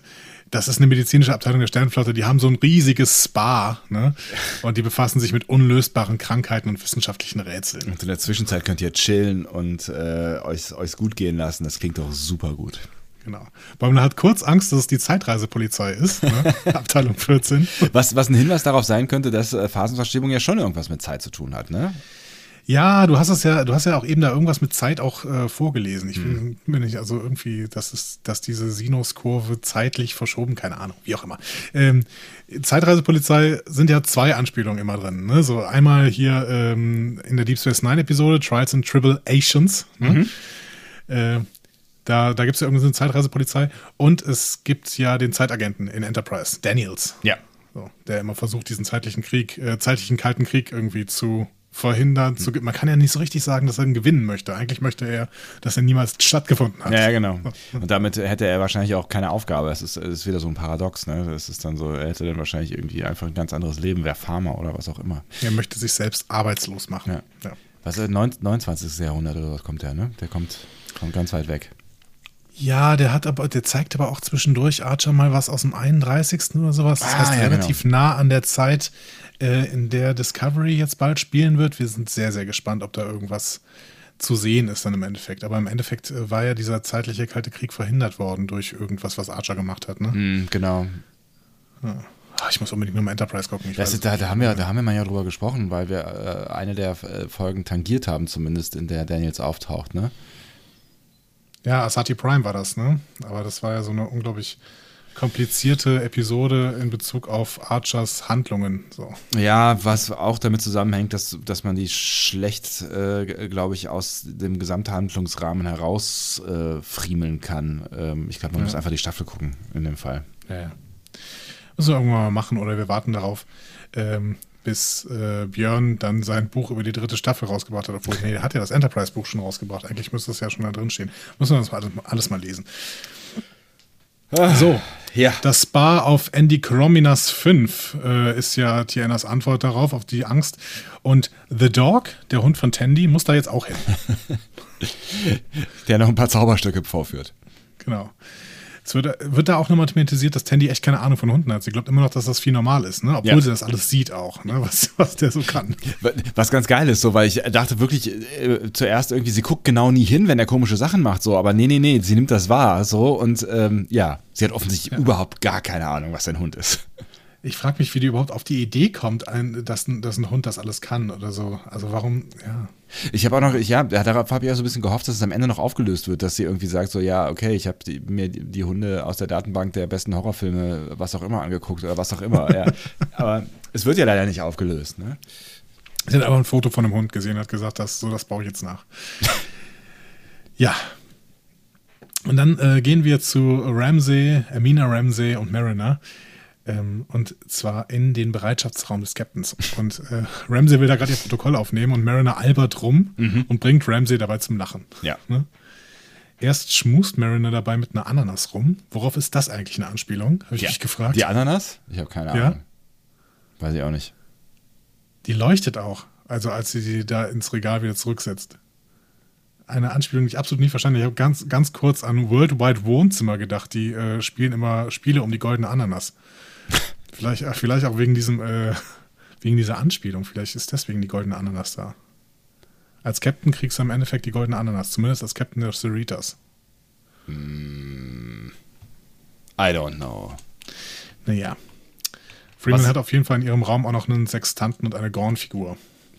was ich interessanter finde, sofern du nicht sagst, wir müssen noch über diese, diese äh, äh, Dinge sprechen, die da rumstehen. Ja, die Groundfigur ist einfach also ähm, ein bisschen ein Hint auf Captain Lorca. Der hatte ja sogar ein Ground-Skelett in seinem Forschungslabor, was er da quasi als Ready Room hatte. Mhm. Ähm, und da, also das muss ich, das muss ich zumindest noch sagen. Ähm, in dieser Woche ist äh, so, äh, ein Star Trek Podcast äh, rausgekommen, der offizielle Star Trek Podcast, der heißt The Pod Directive. Äh, und ähm, da interviewt Tawny Newsom, also die Mariner-Sprecherin, Ja. Ben Stiller. Und Ben Stiller erzählt was über seinen Star Trek-Horizont und der hat tatsächlich die Original-Gorn-Maske von Arena. die hat er sich gekauft irgendwie. Freak. Äh, genau, und das ist einfach schon, also ich finde diese, dass, dass immer wieder Gorn-Anspielungen kommen, finde ich äh, super. Aber du wolltest irgendwas anderes sagen, genau. Ähm, ich habe, ich habe, ich habe, ich war kurz irritiert, ob der Stimmung zwischen äh, den beiden. Okay, wie hast du sie eingeschätzt? Ich, ich, ich hatte kurz das Gefühl, da, da, die ist freundschaftlicher, mehr als freundschaftlich, so rum. Hm, Das hatte ich gar nicht. Nee? Okay. Also ich finde, die, die war sehr freundschaftlich, genau, so rum, rumscherzen, rumalbern. Ja, weil es ja danach auch noch ein bisschen körperlich wird und so, dachte ich so, mhm, aha, mhm. Ist, ist das hier so ein bisschen flirty auch? Hm. Aber Nee, nein. Habe ich, hab ich gar nicht gesehen. Okay. Aber ich wollte es mal angesprochen haben. Im Gegenteil, äh, Ramsey fragt Mariner dann ja, ob sie Ransoms Photon-Torpedo gesehen hat. Ja, stimmt. Spätestens ab dem Zeitpunkt ist vielleicht dann auch, ja. ja. Also, Penis-Gags immer dabei. Ja. vielleicht der erste in Star Trek, ich bin mir nicht ganz sicher. Ja, glaube ich nicht. Da war bestimmt schon mal was dabei. Ja, und dann macht Ramsey Mariner zur Nummer 1 für die Zeit ihres Aufenthalts. Huch. Und sie weiß gar nicht so genau, wie ihr geschieht ne? und ob sie das jetzt geil finden soll oder nicht. Aber irgendwie findet sie es geil, aber auch irgendwie nicht. Oder wie hast du das Genau. gedeutet? Sie ist happy und besorgt. Ja, irgendwie, also ne, sie findet es schon irgendwie ganz geil, oder? Also sie, sie hat schon Bock drauf. Ja, ich glaube, es ist so, wie sie es sagt. Also wenn sie eine Führungsrolle haben möchte, dann am liebsten ähm, im Team mit äh, Amina Ramsey, weil das wirklich eine gute Freundin von ihr ist. Ähm, aber eigentlich will sie keine Führungsrolle haben. So. Ich glaube, das, das ist es. Ne? Ja. Und da kommt sie ja später auch nochmal hin. Und deswegen auch der besorgte Blick äh, dann in die Kamera am Ende, wenn sie ähm, sich umarmen quasi. Ja, genau, würde ich jetzt sagen. So, die Cerritos trifft dann auf die USS Osler, äh, ein Schiff der Division 14. Ein sehr dunkles Schiff, was aus irgendeinem sehr dunklen Nebel kommt, oder? Ja, es ist alles dark. Aber es, es geht ja, auch, auch sehr dark weiter. Also es ist alles sehr, sehr, sehr düster. Und dazu passt eigentlich nicht der Name. Ähm, das ist nämlich, also äh, das Schiff ist benannt wahrscheinlich nach einem kanadischen Arzt, der heißt Dr. William Osler, äh, war einer der Gründer des äh, John Hopkins. Ähm, und der wird so als Vater der modernen Medizin benannt, vor allen Dingen, weil er der Erste war, der die Ausbildung von Schülern am Krankenbett unternommen hat. Aha, okay. Das heißt, äh, ja, also hat quasi ähm, dafür gesorgt, dass die äh, Patientenversorgung auch besser wird, ne? dass Schüler sich eben auch mehr mit Patienten beschäftigen, so, dass Ärzte sich mehr mit, mit Patienten beschäftigen. Das heißt, eigentlich passt das nicht zu diesem darken Schiff, was da gezeigt wird. Irgendwie. Zumindest auf den ersten Blick. Zumindest im ersten Blick, genau. Ja, die äh, Osler legt dann an der Cerritos an. An der Luftschleuse treffen Bäumler, Tandy und The Dog dann einen edosianischen Mediziner. Edosianer. Kennst du garantiert nicht. Ähm, ist nämlich eine Spezies, die in äh, den äh, Realserien niemals vorkam. Die ist aber eine Spezies ähm, aus der Animated Series. Ah, Ein festes Crewmitglied namens Arex äh, war Edosianer unter Kirk. Also Navigator. war er. das ist ja ganz praktisch, weil dann äh, hat man einfach auch nochmal ein paar mehr Hände, um äh, diese ganzen Pads zu bedienen. Genau. Drei Arme, drei Beine. ähm, und ähm, es, in der Animated, Animated Series wird äh, niemals gesagt, dass es ein Edosianer ist. Äh, in den Romanen wird das Ding dann erst als Triaxianer benannt, ne? wahrscheinlich wegen drei. So. Ähm, und ähm, Gene Roddenberry hat dann aber irgendwann ein, E- das zu einem Edosianer gemacht. Und heute findet man dann einige Computerspiele, die sich dann eben auf Gene Roddenberry berufen. Das heißt, das jetzt wird, wird jetzt eher als Kanon angesehen, dass das Edosianer sind. Interessant. Ja, auf jeden Fall äh, ein ganz spannender Typ äh, und ähm, eine ganz spannende Spezies, weil die ganz gut in diesen darken Kontext da reinpasst, äh, ne, auf den ersten Blick. Ja, sehr, sehr, genau, also sehr hm, dünn und äh, aus, ausgemergelt sieht er aus Ja. ne? und hat halt dann diese drei äh, Extremitäten eben oben und unten. Bisschen spinnenartig irgendwie. Genau. Und sehr löblich, ein Mund-Nasenschutz. Ne? Ja, stimmt, ja. Ja. Hm? Kann man auch sagen. Ja. Zumindest in dieser Szene. Ja, und der Illusianer warnt dann die drei auch, dass auf der Osler ein paar der abnormalsten medizinischen und klinisch obszönsten Phänomene zu finden sind. Genau, sehr, sehr gruseliger Typ. Ja. Auch als Bäumler dann fragt, ja, äh, und wie lange dauert das, bis wir zur Farm kommen? Und sagt er dann so, ja, mach dir keine Sorgen über den Weg. Die Farm heilt alle. Oh, du klippst, Alter. Ah, das tut weh. ja, Ja, aber, aber so ein Lachen darf auch mal klipsen. ist völlig in Ordnung. Ja, gruseliger Typ auf jeden Fall. Ja, aber äh, einer meiner Favorites in der, in der, in der Folge. Ja, stimmt. Nachher hat auch noch eine gute, gute Szene auf jeden Fall. Ja. Ja, und dann äh, kriegen wir die Zusammenstellung eines Away-Teams, eines Away-Teams, was zwei Einsätze in dieser Episode haben wird, nämlich Ramsey, Durga, Warren, Pratchett und Mariner. Ne? Das heißt, äh, die äh, Crew, die Ramsey mitgebracht hat und Mariner, gehen dann auf Auswärtsmission nach Kowoppa. Und das ist dieser Moorplanet, ne? Mit diesem, wo sie, da sollen sie irgendeinen Wasserfilter reparieren. Ramsey erzählt dann so eine Geschichte über ihre Begegnung mit vier Borg-Drohnen und wie Durga die alle gerettet hat, äh, indem sie die Drohnen mit vulkanischen Kampfkünsten, Kampfkünsten besiegt hat. Und wir fahren, erfahren nebenher, dass ähm, äh, Borg-Drohnen äh, nach Müll riechen. Ja, stimmt. Nie, niemand spricht darüber, aber sie stinken nach Müll. Sie stinken einfach, genau. Vulcan Jiu-Jitsu. Hat dich das an was erinnert? Äh, sollte es? Ja, wenn du so fragst, schon, wahrscheinlich. Das ist die vulkanische Kampfkunst Sus Mana. Wird in Enterprise angeführt, aber wir kennen jemanden, der das öfter mal macht. Äh, äh, äh, äh, wir kennen mehrere Leute, die das öfter mal machen, oder? Also, äh, du willst auf Michael hinaus. Michael macht das in der gesamten Discovery Staffel 1. Und äh, zuletzt, auch im Jahr 2020, haben wir noch eine Serie gesehen, in der das Leute machen, nämlich die Synths in Picard am Ende. Die Ah. machen da auch noch Sus Mana. Weil sie sich ja in vulkanischer irgendwas äh, trainiert haben. Ja. Genau. Ja. Vulcan Synths quasi.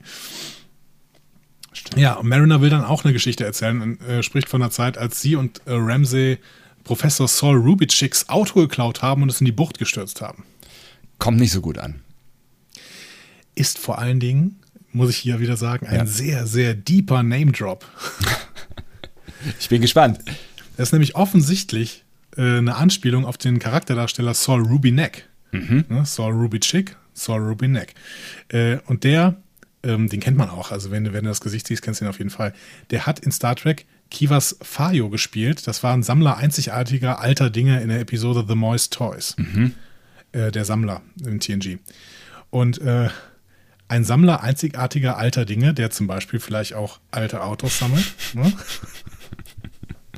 Das ist echt sehr, sehr, sehr deep. Fand ich äh, ein schönes Ding. Ja, und mit, mit der Bucht wird wahrscheinlich dann äh, San Francisco Bay genannt, ne? also das Golden Gate quasi. Ja. Ähm, das ist die einzige Bucht, die in der Nähe der Sternflottenakademie ist. Und auch dann wäre es wieder ein kleiner Verweis auf James T. Kirk, der ja irgendwann mal ähm, in den Neustart-Filmen so ein, so ein Chevy äh, von der Klippe gefahren hat. Ne? Ach so, rausspringt, stimmt. Ja, ja, ja, ja, genau. In, Im ersten, genau, im ersten Genau. äh, New Track-Film, genau. Wobei das, glaube ich, nicht in San Francisco Bay war, sondern irgendwo da, wo Kirk geboren ist. In irgendeiner so einer, so einer Wüstengegend war das genau. Und der stürzt dann auch nicht ins Wasser, sondern in, in eine Schlucht. Ja, genau. Ja. Ja, du hast schon gesagt, so richtig gut kommt diese Geschichte nicht an. Ne? Ja. Ähm, Warren äh, sagt nämlich noch, ja, ich mochte eigentlich äh, Saul Rubitschik, mochte ich sehr, sehr gerne. Ich habe sogar bei seiner Beerdigung gesprochen und sein Auto war sein Ein und Alles. Ah, upsi. Schwierig, also wir haben hier wirklich ähm, Peinlichkeiten en masse. Ramsey versucht das dann nochmal kurz runterzuspielen, aber Mariner sagt, dass sie immer noch so einen Quatsch macht. Ein Skorpion in Ransoms Bett und so. Schon wieder Ransoms Bett ein Thema, ne? Auch spannend. Ähm, und Dörger fra fragt dann auch noch am Ende so, ja, störst du eigentlich gerne Missionen? Und Mariner sagt, ja, Äh, ich mache auch an, manchmal normale Sachen der Sternenflotte. Ja, so, so Star Trek-Kram so. Ja, was hast du für einen Eindruck hier an der Stelle? Ja, das ist, das war so der erste Moment, äh, wo man irgendwie merkt, dass, dass die beiden äh, alten äh, Schulkameradinnen nicht mehr so ganz auf einem Level sind. Ne? Also ähm, ja, also man, man, man, man könnte irgendwie das Gefühl bekommen, Mariner hat sich einfach nicht weiterentwickelt, ne? Oder wollte sich nicht weiterentwickeln. So ähm, und jetzt gerade äh, habe ich zwischendurch, und das war ja eben schon mal so eine, so eine Situation, ne, als sie nach dem, nach dem Rang gefragt wurde, ähm, hatte ich kurz auch das Gefühl, es ist ihr so ein bisschen irgendwie auch unangenehm, obwohl sie sich ja offensichtlich bewusst dafür entschieden hat, das zu tun, was auch immer sie tut. Aber ja, es wirkt so ein bisschen so, als ähm, hätte sie sich ein, ja, hätte sie sich nicht weiterentwickelt und alle anderen um sie herum schon. Ja. Und ja, ist es hier unangenehm oder ist es hier nicht unangenehm? Das ist die Ich spannende nicht Frage. sicher. Ich bin mir auch bis zum Ende eigentlich nicht so richtig sicher, weil sie zwar sagt zwar am Ende, was sie eigentlich möchte und was sie nicht möchte, Ja. aber trotzdem wirkt sie jetzt eigentlich in diesem Moment nicht so, als würde sie das alles völlig absichtlich machen. Nee, nee, genau, das ist der Punkt. Ne? Also ich man, man, man bekommt ja schon irgendwie das Gefühl, auch ne, in der Situation, dass sie, dass sie irgendwie ja so ein bisschen draußen steht und das vielleicht auch nicht so geil findet. Und dann bei den ganzen Fehlern, über die wir gleich noch sprechen wollen, hat, hat man ja schon auch das, Ge, das Gefühl, dass sie ja, dass sie das, äh, dass sie das unangenehm ist, dass das passiert und das, oder sie ist halt eine gute Schauspielerin, I don't know. Wir werden da noch drüber sprechen müssen. Ja, also ein, zwei Fehler hat sie sicherlich absichtlich gemacht, aber hier diese, dieses Rumkumpeln und sowas, dass sie da die falschen Geschichten erzählt, ich habe nicht das Gefühl, dass es ein absichtliches Ding Nee, ist. glaube ich auch nicht. Also, aber zum Beispiel ein absichtliches Ding würde ich sagen, als es auf der Oberfläche weitergeht, dass Mariner erstmal in die falsche Richtung geht. Das ist, glaube ich, so ein absichtliches Ding. Ja. So, ich stelle mich absichtlich ein bisschen dämlich an. Ja, das kann ich mir auch gut vorstellen, ja. So, und sie können das Filtersystem dann zwar kurzzeitig reparieren, was dieser Amphibien, Amphibienkönig dann auch danken würde, dann muss er nicht mehr, nicht mehr im Schlamm rumschwimmen. Ähm, aber es gibt dann einen Druckanstieg in der Filteranlage und Mariner hat die Tricorder auf der Cerritos vergessen. Ja, insgesamt eher peinliche Außenmission für Mariner. Ja, kann man äh, definitiv so festhalten. Unangenehm, unangenehm, unangenehm. Ich muss dazu aber auch sagen, ich hätte nicht so gerne solche Mitarbeiter wie, wie Dörger. Ne? Warum Also die ist ja sau nervig. Die ist eine Vulkanierin. alles. Ja, und dann stellt sich immer neben dich so, aha, die Trackhorder sind also auf der Cerritos. Ja, das ist ja der schlechteste Platz, auf dem sie sein könnten. Sie haben mich schon so ein bisschen an Boah. Paul erinnert aus der ersten Staffel. Ja, ätzend. Mit solchen Leuten will ich nicht zusammenarbeiten. Ich weiß eh nicht, ob es so geil ist, mit Vulkaniern zusammenzuarbeiten, ehrlich gesagt. ja, aber ich dachte auch, Vulkanier sind, weil sie so emotionslos sind, wären sie besonders effektiv. Aber das ist doch ein völlig destruktiver Satz. Ja, das stimmt. Aber auch ein logischer. Ja, das stimmt, logisch, ja, das stimmt schon, dass sie sehr un, der, äh, äh, genau, dass sie sehr unnütz äh, da sind. Uh, Captain Obvious, würde ich dann sagen. So. das ist äh, passiv-aggressiv immer. So. Also habt ihr keine, äh, keine Vulkanier im Kollegium, ja? weiß nicht, ob wir so welche haben. Ich würde das jetzt auch gar nicht, äh, muss ja gar nicht jetzt irgendwie über dienstliche Dinge reden, aber ich will auf jeden Fall solche Leute ungern in meinem Kollegium haben. Interessant. Das heißt nicht, dass wir sie nicht eventuell haben. Ja, ich kann schon verstehen. Es ist natürlich, es ist äh, der, der, an der Stelle, ähm, dann nehmen wir mal an, Mariner hat das wirklich ähm, aus, aus äh, also nicht aus Absicht gemacht, sondern es ist halt so passiert. Das ist natürlich das Letzte, was du hören willst. Wobei an der Stelle natürlich Kritik angebracht ist, ne? wenn du, äh, ne, you had one job to do und dann versemmelst du den in einer wichtigen Mission, dann ist, droht die Mission möglicherweise sogar deswegen zu scheitern ähm, und vielleicht sogar diplomatische Beziehungen zu kippen, weil wir haben ja am Anfang erfahren, dass die ein bisschen schwierig sind. Ähm, dann ist das halt schon echt ein Fehler, der dir nicht als erster äh, Offizier ähm, passieren darf. Nein, ohne Frage. So. Und Kritik ist auch angebracht, nur halt nicht so ein passiv-aggressiver Quatsch. Ja. So, zurück an Bord. Report zwischen Freeman und Ramsey. Freeman ähm, bedauert, dass das mit den Samen offensichtlich unglaublich kompliziert ist und länger dauert. Und äh, Ramsey versichert ihr aber, auf der Cerritos läuft alles geschmeidig. Ähm, einer meiner Top 1 optischen Gags in dieser Episode. Im Hintergrund bei Freeman macht Ransom einfach irgendwelche Fitnessübungen mit einer Hantel. Ja. Und Shax schläft dabei fast ein, in, weil er so eine Pflanze in der Hand hält. Es ist eh diese, diese, diese drei Leute da äh, auf ihrer Mission, das ist, das ist schon hilarious. Das war aber, glaube ich, das letzte, das wir von denen sehen, oder? Wenn ich mich richtig erinnere. Ist das so? Also äh, dann ist das auch die Stelle, äh, wo, wo ähm, wo es dann darum geht, dass sie jederzeit einen Samen einpflanzen müssen oder sowas. Also, da, da, machen sich doch noch hinterher alle lustig alle auf der Brücke. So, sie müssen jederzeit einen ja, das war genau, das war da. Samen einpflanzen. Das war da, genau. Oh, jetzt it's getting complicated. Ja, da hat Freeman, äh, Freeman nochmal kurz zitiert. Also, auch da wieder. Äh, Freeman hat so eine kleine Tendenz zu schlüpfrigen Gags, habe ich das Gefühl. äh, nee, nicht Freeman, Ramsey. Äh, Ramsey, Ramsey, genau. Ramsey, ja, ja, ja genau. Ja. ja, war auf jeden Fall äh, Fand ich, fand ich auch sehr schön. Also, ich, also diese, wenn, wenn das die A-Handlung äh, ist äh, unserer Brückencrew, dann ähm, Thumbs up für, für, für diese Handlung, die ist echt ganz groß. Ja, genau. Man kriegt möglichst wenig mit, das ist auch gut, aber ähm, das ist genau das, was Mariner im Prinzip die ganze Zeit beschreiben will. Die machen irgendwelche langweiligen Dinge und spielen sich dabei unglaublich toll auf. Ja. So, ne? ja. so das Problem ist natürlich, dass äh, Ramsey gelogen hat. Ne? So geschmeidig ist es gar nicht, denn die Rubido ist auch lang, noch lang nicht da, ne, mhm. ne, die sie jetzt treffen wollen. Äh, deswegen Sensorscan. Mariner merkt dann auch irgendwann, dass sie gemeint ist mit Sensorscan. Drückt dann aber den falschen Knopf und löst versehentlich einen roten Alarm auf äh, aus und so langsam zweifelt Durga an Mariners Fähigkeiten. Ramsey nimmt sie aber nochmal in Schutz. Mhm, aber ja, genau. Aber auch Ramsey finde ich, äh, ne, also schon eigentlich in der letzten Szene, aber auch da merkt man schon so richtig amused ist sie jetzt auch nicht mehr von, von dem, äh, was Mariner so abzieht. Ja, genau. Hier würde ich aber wieder sagen, das war auch wieder Absicht. Ja, könnte gut sein. Sie guckt ja dann auch immer so, so ne, es gibt so mehrere Folgen, äh, Stellen, wo sie in der Folge so, so absichtlich total gelangweilt äh, in der Gegend rumguckt, wo es eigentlich überhaupt keinen Grund gibt, gelangweilt zu sein. Und ich finde, das ist ja. auch eine der Stellen, wo man irgendwie denkt, so, ja, mein Gott, ja, so, so langweilig ist ja gerade auch nicht. Ich kannte mal ähm, einen, einen Schüler auf unserer alten Schule, äh, der war immer sehr, sehr unterfordert, weil das so ein Brain war. Mhm. Und er hat irgendwann mal bei irgendeinem Lehrer, den er nicht mochte, ohne, äh, absichtlich ununterbrochen aus dem Fenster rausgeguckt und gelangweilt getan. So. Hat dabei aber natürlich alles kapiert. Und als dieser Lehrer ihn dann rangenommen hat, konnte er quasi alles einfach erzählen. So, ne? Geil. Auch einer der wenigen, die an unserer äh, schönen Schule tatsächlich ein 1,0er Abitur gemacht haben. Wow. Respekt. Ja, ob ja. das jetzt immer ein Ziel sein muss, ich sage meinen Schülern immer nö. Aber gut. Schlechter Lehrer. Ähm, ja, offensichtlich. Ja. So, ähm, auf der Osler kommen Bäumler, Tandy und The Dog in eine Art Freakshow rein. Ne? Erstmal die Atmosphäre des Schiffs ist so dunkel wie draußen. Ja. Ne?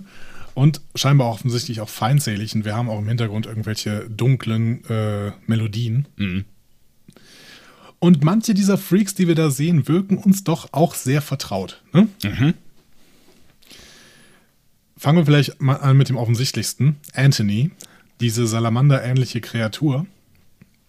An was hat die dich erinnert? Irgendwas aus Next Generation, aber ich habe schon die ganze Zeit versucht herauszufinden, was es sein könnte in meinem Hirn, aber das hat mich nicht weitergebracht. Es ist eine Voyager-Episode. Es ist eine Voyager-Episode. Ja, und die wird ähm, allenthalben als schlechteste Star Trek-Episode aller Zeiten beschrieben. Ich finde, wir müssten sie gerade deswegen mal besprechen. Wir, ich wollte gerade sagen, haben wir, haben wir nicht alle äh, schlechtesten äh, Star Trek Voyager-Episoden aller Zeiten schon durch? nee, die äh, haben uns auch schon Leute vorgeschlagen, dass wir die mal besprechen, immer so mit einem kleinen Augenzwinkern als Lieblingsfolge. Das ist die Episode Threshold, die Schwelle da entwickeln sich Tom Paris und Captain Janeway quasi evolutionsmäßig weiter, ah, bis sie irgendwann ja, ja, bei ja. diesen ja. genau diesen Kreaturen sind. Und die liegen einfach nur auf dem, auf dem, äh, auf dem Krankenbett äh, rum und können nichts mehr. Ja, ich glaube, die sind auch irgendwie, ich, ich meine, die sind irgendwo dann irgendwann auch in so einem Territorium oder in so einem Terrarium oder sowas, wo sie leben können oder so, weiß ich nicht mehr genau. Müssen wir nochmal gucken und besprechen. Vielleicht, wenn wir mal richtig viel Zeit haben, machen wir mal so eine äh, Worst of Funny Episode oder so. Ich bin gespannt. Wir sehen da noch äh, Fenrich Jenner und noch so einen anderen namenlosen Offizier.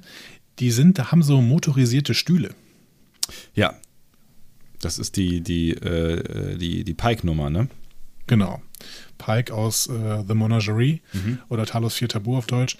Äh, und das wird ja auch in der zweiten Staffel Discovery nochmal aufgenommen. Ja. Ne? Das Bild in seinen Visionen von seiner Zukunft. Ja. Genau.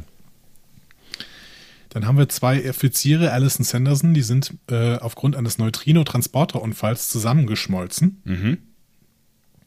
Eine Möglichkeit, die auch bei Tuvix hätte entstehen können. Ist er aber nicht. Ist sie nicht, aber es war so eine Wendung, die da auch angeführt worden ist. Ne? Und wir haben dann noch den Anführer der Freaks und der war halb junge, halb alter Mann, weil er sowohl unter schnellem Altern als auch unter Verjüngung leidet. so. Und das bezieht sich natürlich auf eine Menge von Folgen. Ne? Also die Sache mit dem schleunigten Wachstum, da haben wir eine TOS-Episode, The Deadly Years, wie schnell die Zeit vergeht. Oder auch TNG-Episode Unnatural Selection, die jungen Greise. ja. Ähm, in beiden Folgen altern eben Besatzungsmitglieder sehr schnell. Ja. Und dann gibt es noch diesen Re Reverse Aging-Effekt. Ähm, auch da TNG-Episode Too Short a Reason. Die Entscheidung des Admirals. Admirals, genau. Yeah. Admirals. Ähm, und Rascals, erwachsene Kinder. Ja. Ich überlege jetzt gerade, ob ich Bilder dazu bekomme. Aber ja, gut. äh, Da werden ja. Picard, Rolaren, äh, Keiko O'Brien und Geinen als Zwölfjährige rematerialisiert. Ah, ja, ja, ja, kenne ich. Klar. Ähm, gibt noch die TAS-Episode The Counterclock Incident, Weltraumkosmetik. Da wurde schließlich äh, die gesamte klassische Crew zu Babys. Auch schön. So, für dich als Franchise-Hopper müssten noch einige äh, der anderen Freaks irgendwie äh, spannend sein. Ne? Als Ähm, Franchise-Hopper. Ich als Ja, Franchise-Hopper. Du fühlst dich ja in anderen Franchises viel zu Hause quasi als Star Trek. Ja. Nein, Quatsch. nee, als ich öfter, muss ich sagen. Ich hoppe Hm, hier und da mal, aber ich bin, ich bin, äh, ich bin jetzt auch kein, kein Franchise-Pro in einem anderen Franchise, würde ich sagen. Aber komm, wir versuchen mal. Ich habe nämlich jetzt, ich bin, ich bin gespannt, weil ich habe nämlich nicht so viel wiedererkannt. Ein Verweis auf Rick and Morty, würde ich sagen. Ja, Und einer auf ähm, Star Wars. dann hau mal Der, raus. erste, der, der Rick and Morty-Verweis. Wir haben einen schwebenden Kopf. Ah, ja. Die, Stimmt. Die Cromulons, habe ich mir sagen lassen. Ja, ganz komisches äh, Spezies, ja. Stimmt, hätte ich Und, drauf kommen ähm, können, ja. Der Star Wars-Verweis. Ähm, es gibt da einen Typen, der hat so einen entfernten Kopf, also der, der Kopf liegt in seinem Schoß, aber der hat so Stacheln über den ganzen Körper und vor allen Dingen auch über den Kopf. Und das könnte ein Sabrak sein, also sowas wie Darth Maul. Ah, ja, aber das ist, das ist, das ist ja nicht das, also das ist nicht mein Star Wars. Das ist Star Wars 1 bis 3, ne? genau. Äh, sorry, ich, das ist, das ist äh, so ein Anti, das ist der totale Antispruch.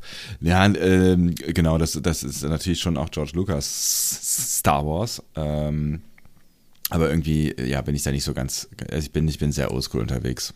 Deswegen bin ich, bin ich sehr mit vier bis sechs unterwegs und kann schon auch was äh, mit sieben bis äh, neun anfangen. Ja. Eins bis drei ist so, aus verschiedenen Gründen äh, fremdel ich da nach wie vor so ein bisschen mit. Ich stimme dir zu, egal was du sagst. ja, keine Ahnung, ich habe jetzt, ich habe mir jetzt ein Disney Plus Abo tatsächlich geholt. Ach. Und ähm, ja, es war kostenlos über die Telekom. Und dann Grüße. Ich, äh, ja, liebe Grüße, genau. Telekom. Die Telekom. Nee. Welt die Telekom vor allen Dingen. Genau. Ähm, Jetzt Stichwahl am äh, übernächsten Sonntag wählt die Telekom. ähm, ich habe äh, The Mandalorian angefangen. Ja. Ich muss jetzt zugeben, ich bin erst äh, mitten in der ersten Folge, Ja. aber sie hat mich so gelangweilt und dieses Universum, es geht mir so auf die Nerven mit diesen, weil es immer gleich aussieht.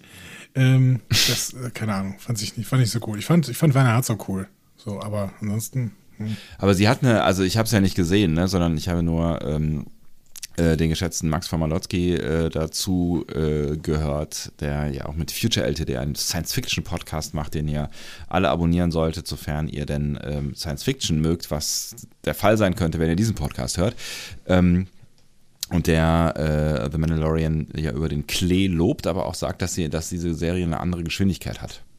Vielleicht liegt das damit, so- also vielleicht musst du, musst du einfach irgendwie da so ein bisschen dich hineinfallen lassen und ähm, wobei ich auch nicht ganz genau, ehrlich gesagt, nicht ganz genau weiß, ob man, wenn man so, so gar keinen Zugang zu Star Wars hat oder eher so den, den Anti-Zugang, ähm, ob dann The Mandalorian der, der richtige Weg ist. Aber ich muss es mir selber mal angucken, um mir da äh, ein Bild äh, oder ein Urteil erlauben zu können. Ja, ich werde auch jetzt viel Hate abbekommen. Ich habe den Stab über die Serie auch noch nicht gebrochen, ehrlich gesagt. Aber ähm, ich mag wirklich dieses Universum nicht. Und das merke ich immer mehr. Und ich mochte es früher. Ich mochte 4, 5, 6 habe ich früher mal gemocht. Aber als ich sie jetzt nochmal geguckt habe, hat es mich wirklich schon wieder genervt. Also jetzt, das ist auch zwei, drei Jahre her oder so. Aber da hat es mich, hat's mich genervt, weil ähm, die halt keine Geschichten erzählen und weil dieses Universum irgendwie immer gleich aussieht. Ja, das ist, aber das hat natürlich auch so einen gewissen Charme. Ne? Also das Universum sah ja in 1, 2, 3 so ein bisschen anders aus und äh, in 3, 4, 5, 6, 7, 8, 9 ähm, ist, ist, ist es ja irgendwie ist es ja irgendwie so ein bisschen ähnlich. Und ähm, bei, bei dem, was ich von The Mandalorian gesehen habe, und das waren irgendwie zwei Trailer, also weiß ich nicht, vielleicht drei Minuten insgesamt, ähm, habe ich schon auch einen Wiedererkennungswert, was dieses Universum oder diese Welt oder diese, diesen Look angeht. Und das haben ja die neuen Filme auch versucht ähm, in Bezug auf die alten Filme. Also die jetzt aktuell neueren neuen Filme. Nicht die 1, 2, 3 hat das zum Teil vielleicht versucht, aber hat ja auch einen neuen Look kreiert durch dieses, dieses äh, mhm, ja. neu digitale, äh, was ja Anfang der 2000er noch nicht so geil war. Aber ähm, lange Rede, kurzer Sinn. Ich, ich finde, es hat natürlich auch irgendwie so einen Wiedererkennungswert und so ein Gefühl, dass du, dass du, dass du zurück nach Hause kommen kannst. Und das ist natürlich auch irgendwie ganz nice. Aber du hast ja nichts, wohin du zurück nach Hause kommen kannst in diesem Franchise. Außer Hass. Ja, vielleicht liegt es, nein, Hass ist es auch nicht. Vielleicht liegt es auch daran. Ich ähm, werde die Serie weitergucken. Ich werde sie sogar zu Ende gucken. Das habe ich mir fest vorgenommen. Mhm. Ähm, ich glaube auch nicht, dass es eine Quälerei ist, weil die Tests ja wirklich alle gut sind. Also ja. die Serie soll ja wirklich hochwertig sein. Deswegen, ich komme da rein und ich quäle mich ein bisschen da rein, aber dann wird es, glaube ich, auch gut. Ähm, ich werde nochmal davon berichten. So, wir gehen jetzt mal in dieser Folge hier rein, ne, bevor wir uns im, im Mandalorianer verlieren. Ah ja, da war ja noch was, richtig. dieser Anführer, dieses, äh, dieser Typ, äh, halb, halb Jüngling, halb alter Mann, der erzählt dann, dass die Abteilung 14 existiert, weil die Sternenflotte diese Unfälle verbergen will, ne? mhm. ohne sich mit ihnen befassen zu müssen. So.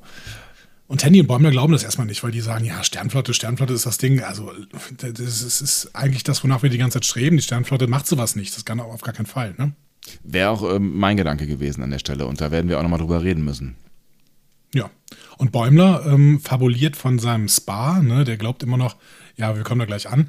Und dann lacht der Anführer nur und sagt, haha, wir sind seit Monaten auf diesem Schiff. Das ist die Farm. Ja. ja. Zoom oh. auf die Kamera. Zoom. Genau, äh, Zoom auf die Kamera vor allen Dingen, Kamerazoom und äh, schreckliche Musik. Ja. Wann willst du denn darüber reden? Am Ende?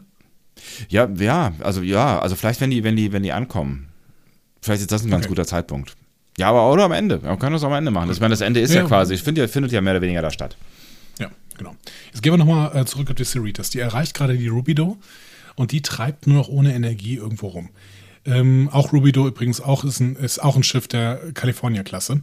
Wo, wo, ne, wo ist, denn, ist nämlich genau, wo ein ist Viertel in Riverside County. Ach, guck mal einer an. ähm, Ganz spannend finde ich diese Schiffe der California-Klasse, die haben immer so einen Schnitt, also die haben immer so, äh, ja, so, so ein, eine Linie, die eine verschiedene Farben haben. Also die Cerritos hatten goldenen, ne? Und dann hatte die Merced, äh, was war das, Episode 4, glaube ich, hatte ja. so einen blauen Strich da drauf. Und die Rubido hat jetzt einen roten. Mhm. Ich frage mich, ob sich das auf die äh, Uniform bezieht und ob dann keine Ahnung, die, die, die mit dem goldenen Schnitt irgendwie eher ähm, die Cerritos dann eher auf Wissenschaft aus ist oder auf ähm, was auch immer. Und die Merced, ähm, die war ja, glaube ich, auch ein Sanitätsschiff. Ne? Dass die einfach deswegen ah, blau ist. Ah, okay, ja. Und dann wäre die Rubido eine, die, ja, die im Kommandoprogramm ist oder sowas oder Kommando kommandieren kann oder so. Wichtigere Sachen macht vielleicht auch so. Das, für, ja. Es wirkte ja auch so ein bisschen so, als wären die irgendwie so ein bisschen mehr, mehr trained unterwegs. So. Ja, keine Ahnung. Irgendwie müssen wir auf jeden Fall mal einen Blick haben, ja. wie diese Kalifornien-Klasse ähm, gestaltet ist. So, Ramsey hofft trotzdem noch auf Überlebende. Die glaubt nämlich, dass äh, der Captain bzw. die Captain äh, sich dann wahrscheinlich mit ihrer Crew irgendwo in irgendeinen Safe Room eingesperrt hat. Ähm, und deswegen beamt das altbewährte Away-Team von eben, was wir schon mal besprochen haben, ja. rüber. Ne? Und äh, es ist ja offensichtlich nicht das erste Mal, dass äh, äh, sie die, die, die Captain äh, retten muss. Dass, da scheint es eine Vorgeschichte zu geben. Genau. Wir wissen nichts über die Vorgeschichte, aber die scheint es zu geben. Ja. Genau. Ramsey weist Durga dann an, die Stromversorgung der Hauptsysteme wiederherzustellen und sie und Mariner sollen versuchen, die Besatzung zu lokalisieren. So, jetzt ist aber die künstliche Schwerkraft ausgefallen, deswegen müssen sie ihre Magnetstiefel an den Boden anheften. Ja. Und da glaube ich, das ist wirklich äh, ganz offensichtlich ein, ein Mariner-Stunt, den sie absichtlich macht. Mhm. Sie drückt einen falschen Knopf und das führt dazu, dass sie quasi so einen Slapstick-Stunt hinlegt. Also sie stolpert durch den ganzen Raum, stößt irgendwie noch Durga zur Seite und äh, rammt sich gegen eine Tür oder so. Ja, und steht am Ende irgendwie ziemlich blöd mit einem Bein am Boden und einem Bein an der, an der Wand. Genau. Es gibt ja ähm, diese, diese Schwerkraftstiefel, die gab es bis jetzt irgendwie immer nur in den Filmen, ne? Hm, Also ich weiß, die gab es in Star Trek 5, äh, Undiscovered Country, das unentdeckte Land, mhm. ähm, aber auch in First Contact, der erste Kontakt. aber auch, äh, auch, auch in Discovery, oder? Stimmt, stimmt. Der, äh, zum Beispiel im Finale der zweiten Staffel, ne? also der letzten Folge von Discovery, die wir gesehen haben, dann Stimmt. Da, ähm, ist doch äh, Burnham irgendwann so, dass die sich da auf so einem Felsen oder auf so einem Trümmerteil oder sowas muss sie landen mit den Stiefeln. Und äh, auch schon in der ersten Staffel, ähm, als äh, Vog Tyler äh, mit Lerell auf äh, der zerstörten Brücke ähm, der Shenzhou äh, ist. Stimmt, stimmt. Äh, dritte Folge oder vierte Folge müsste das gewesen sein, ne? Ja. Ja, sowas, genau. Ja, so langsam ist es äh, auch Ramsey Light mit Mariner Stunts, ne? Und ähm, das lässt sie auch spüren. Ja, zu Recht. Also es nervt ja schon, echt, ne? Ja. Also würde mich auch nerven tatsächlich. Ja. Wenn jemand die ganze Zeit irgendwas falsch macht. So, wir gehen nochmal auf die Osler. Äh, da geht Tandy gerade mit The Dog Gussie. Und irgendwie haben die Freaks auf den Moment gewartet. Offensichtlich äh, sagen die, Bäumler ist egal, aber Tandy muss weg vorher. Und die planen jetzt eine Meuterei. Habe ich auch nicht so ganz, äh, ganz gerafft, warum die äh, ähm, raus sein musste, weil die halten die die irgendwie für nicht vertrag. Ach so, weil sie kein Freak ist, ne? Weil sie, sie begleitet ja quasi nur einen Freak. Stimmt, wahrscheinlich ist es das. Ne? Genau, die warten darauf, dass nur noch Freaks da sind. Ja. Ne? Äh, denn die schreien dann ja auch Freaks fight back. Ne? Und Bäumler ist nicht ganz sicher, aber er schließt sich ihnen dann irgendwie ein bisschen an. Ne? Ja, es ist, er ist halt einfach so ein, so ein Opportunistenschwein, ne? Ja. Freaks fight back. Ja, aber dann petzt er bei dem edosianischen Aufseher. Ein sehr der- schöner Schnitt, ein sehr schöner Schnitt. Ich fand ich, fand ich richtig, äh, richtig, richtig geil gemacht. Ja, ist auch eine Trope, ne? So ein bisschen. Also es ist äh, tausendmal gesehen, aber trotzdem äh, haben sie es ganz gut gemacht. Ja, ich war, also ich fand das in der Situation auf jeden Fall irgendwie nice. Also hat, hat mich äh, tatsächlich überrascht und ähm, äh, amüsiert. Bäumlers Plan war jetzt nur, dass der Edosianer halt das irgendwie sternflottig löst, ne? Also dass er zu denen hingeht und mit denen redet und dass sie es irgendwie ausdiskutieren und so. Aber der Edosianer reagiert mitnichten so. Der ist stinkwütend, schnappt sich ein Gewehr und läuft erstmal in Richtung Leute. So, und das hat Bäumler aber nicht so gewollt, ehrlich gesagt. Nee. Ja. So. Nochmal zurück auf die Rubido. Wir springen hin und her. Da suchen Ramsey und Mariner jetzt weiterhin nach der Crew und streiten sich dabei. Denn Mariner hat keinen Bock mehr und Ramsey erkennt die schlaue Mariner nicht wieder und ist genervt von ihr. So. Wir haben beides schon, wir haben schon gesagt, das kann man auf jeden Fall verstehen. Ne? Und äh, wir wissen ja, warum Mariner sich hier so ziert. Ja. ja, also wobei man jetzt hier an der Stelle sagen muss, da, da habe ich nicht so ganz verstanden, warum sie da diese Attitude durch, durchprügelt, weil äh, da sagt sie auch, es ist alles so langweilig, was du machst oder was ihr so macht. So. Und ich finde halt irgendwie das, was da auf dem Schiff passiert ist, ist irgendwie nicht so richtig langweilig irgendwie. Also ich fand das ganz schön aufregend, aber vielleicht bin ich auch zu wenig in, äh, in solchen Sternflotten äh, Einsatzsituationen unterwegs gewesen. Ich fand es eigentlich ganz Also spannend. ich würde auch sagen, ich würde auch sagen, Außenmissionen sind eigentlich nicht das, worüber sie sich beschweren kann. ja. Ne? Aber fand sie irgendwie boring, hat sie zumindest gesagt. Genau. Sie öffnen dann die Türen zum Frachtraum und finden die Besatzung, die sich hinter der Fracht zusammenkauert. Ne? Die Mhm. schweben natürlich alle, ne? Schwerfa äh, Schwerkraft ausgefallen. Ja. Und Captain Dayton äh, schwe schwebt, äh, also die fliegt da so ein bisschen rum. Äh, gerät dann auch in Panik, als sie eintreten, aber Mariner versucht ihr zu versichern, dass alles in Ordnung sein wird. Und Dayton findet, nö, denn das Ding ist immer noch da draußen. Mhm. Beziehungsweise sie sind immer noch in dem Ding drin. Was auch immer das bedeutet. Ja. Damit werden wir erstmal allein gelassen. Denn auf der Osler beginnt die Meuterei.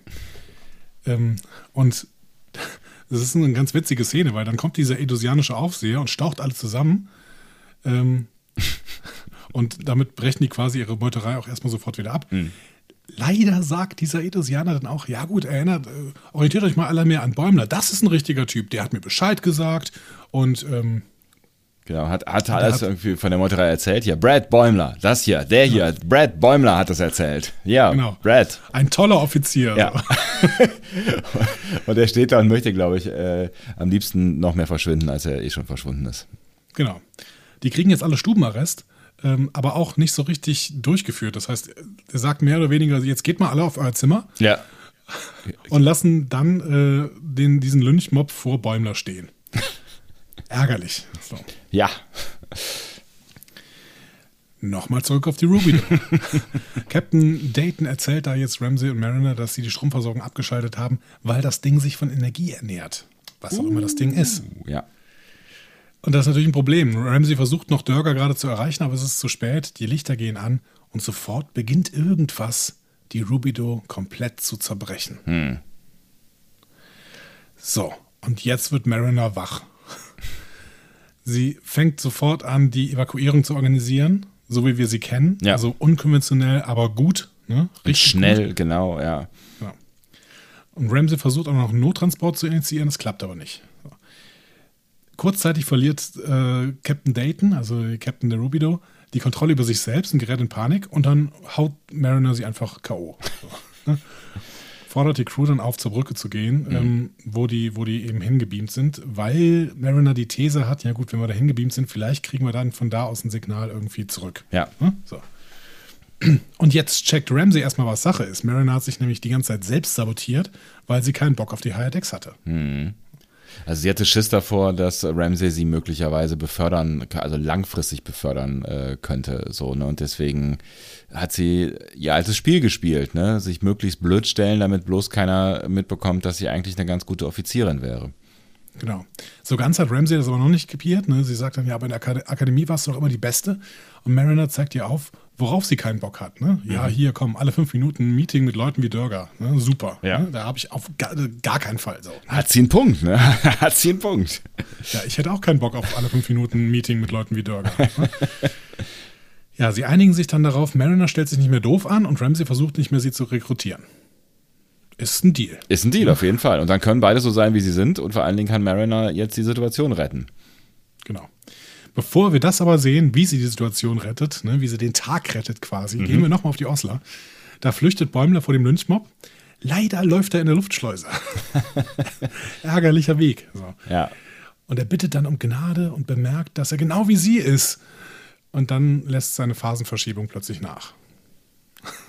Warum, warum, warum eigentlich? Äh, er zieht irgendwie sein, sein, sein Shirt hoch und dann flup ist es weg. Also äh, nee, das war, glaube ich, ähm, einfach, dass Zufall. der Zeit aufhört irgendwann. Mhm. So. Und es war natürlich an dieser Stelle irgendwie eine blöde, blöde Situation, in der es aufgehört. Also er gerade noch sagt, dass er auch ein Freak ist. Ja. Ne? Zup. Oh. Ja. Doch nicht. Bäumler freut sich dann kurz, normal zu sein und der Anführer-Fan gratuliert ihm auch ne, und sagt dann, ja gut, und jetzt drücken wir den Knopf. Äh, viel Spaß ähm, beim Sterben. So, ne? Ja. Bäumle macht das auch richtig schön. Der, der hält sich dann irgendwie den Mund zu und wartet darauf, dass die äh, Luft rausgesaugt wird, die Luft aus seinen Lungen gesaugt wird, denn das würde ja im All passieren quasi. Ja. Ne? Man würde sofort erfrieren und die Luft würde aus seinen Lungen gesaugt werden. Ja, und er rollt auf dem, aus dem Schiff, aber auf eine grüne Weide. und als er dann aufsteht, sieht er in der Ferne ein riesiges Ressort mm. und stellt fest, sie sind tatsächlich auf der Farm angekommen. Ach was? Und dann gehen die Offiziere da auch alle hinaus und bestaunen den Anblick. Und der äh, Edosianer begleitet sie und sagt, gut, dauert immer lang, bis wir hier sind, aber lohnt sich, oder? und alle entschuldigen sich und der Edosianer will die Osler auch mal weniger freund wenig freundlicher gestalten, ne? will ja. ein paar Lichter aufhängen und sowas. Alles. Ein bisschen Farbe, ein bisschen bunt, ja, genau. ja. Ja, ich bin auch gespannt. Du willst jetzt gleich darüber reden, aber sagen wir erstmal, die Farm, die wird auf jeden Fall ihrem Ruf gerecht. Ne? Also es ist wirklich ein, ein wunderbares, tolles Spa mit guter Versorgung. Ähm, ja, alle kriegen da, was sie wollen. Ja. Und das erklärt. Wolltest du jetzt drüber reden? Nö, wir können auch gleich noch drüber reden. Ähm, es, es, es, es, es, bahnt sich noch mein zweiter Lieblingslacher äh, hier an an dieser Stelle. Ich bin gespannt.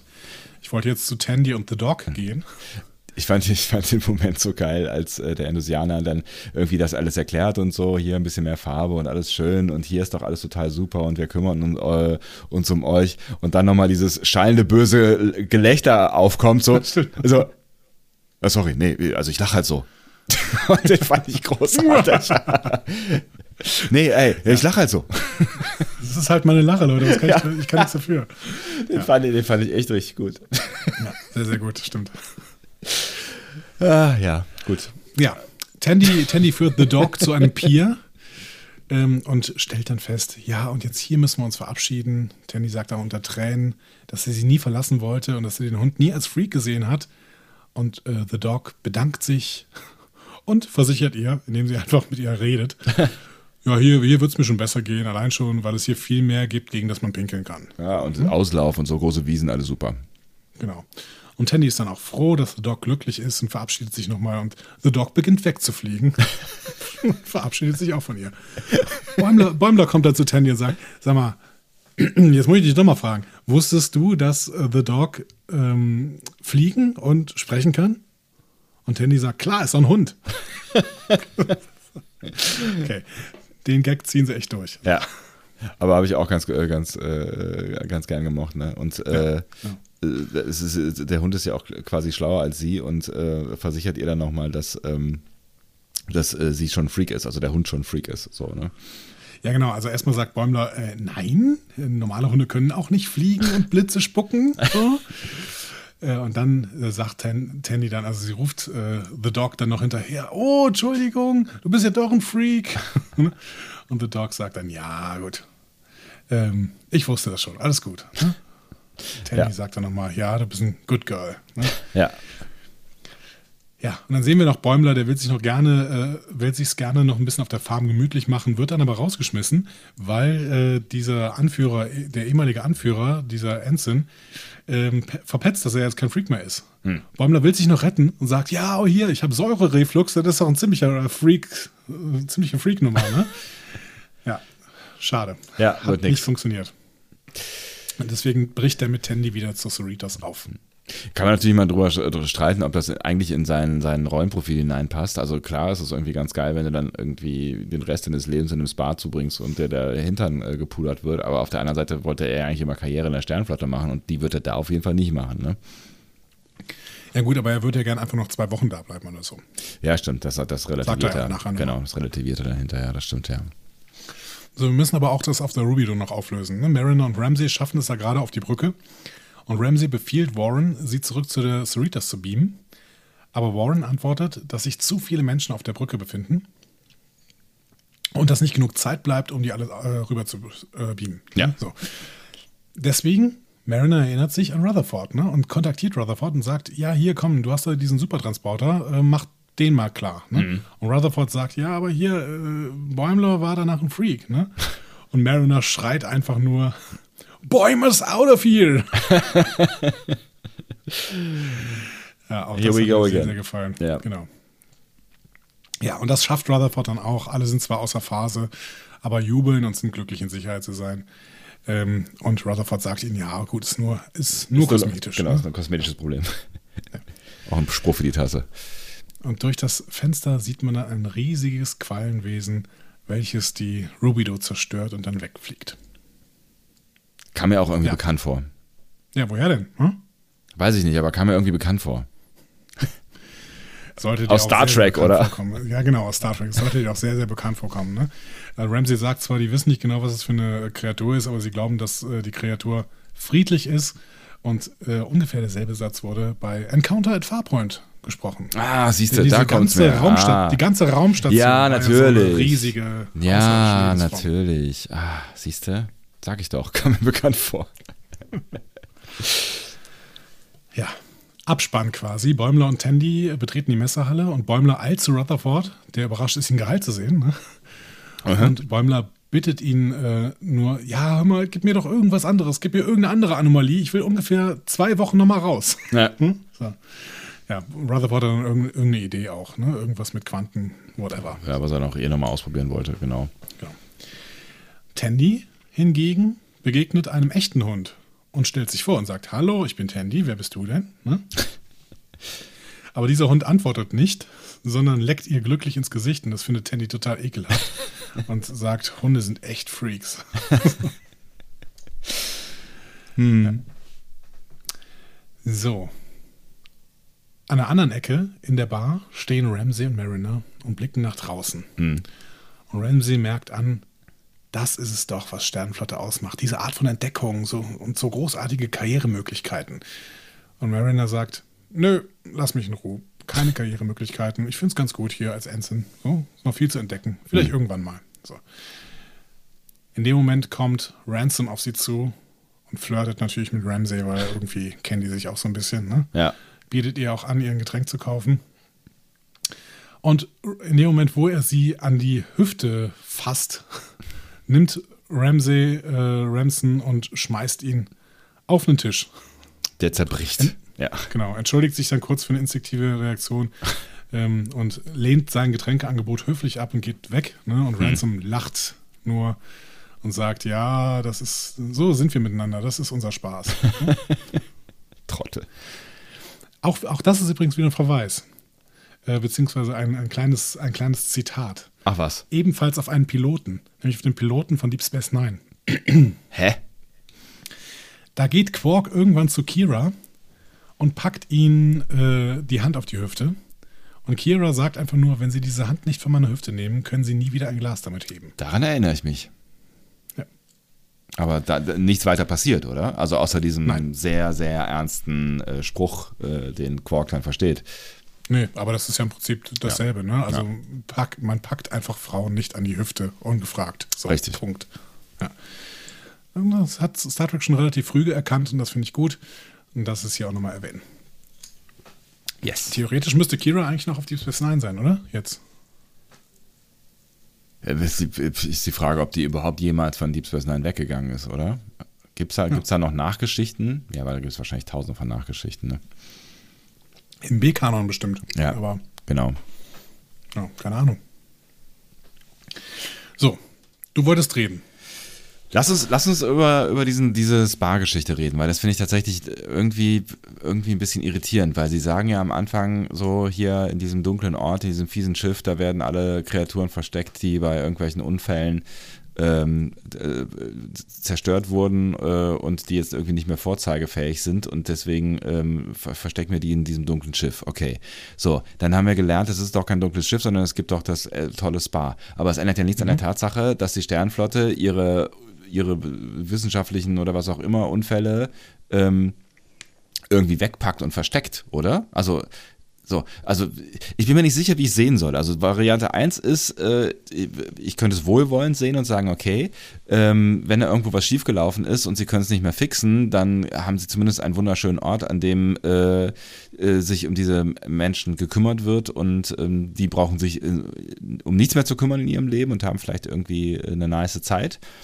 Auf der anderen Seite ist es halt auch so irgendwie so, das ist, ist und bleibt weggesperrt so und vielleicht auch versteckt, weil vielleicht hat ja auch jemand, der in so einem so einem Ganzkörper-Wheelchair sitzt und äh, nur noch piepen kann, äh, Bock auf eine, eine Karriere in der Sternflotte, die ja wie auch immer, also was auch immer noch, noch passen mag, so. so also, ich, Ja. also das Verstecken glaub, das schließt stört sich mich so. auf. Nee, ich glaube, es schließt sich nicht aus, ehrlich gesagt.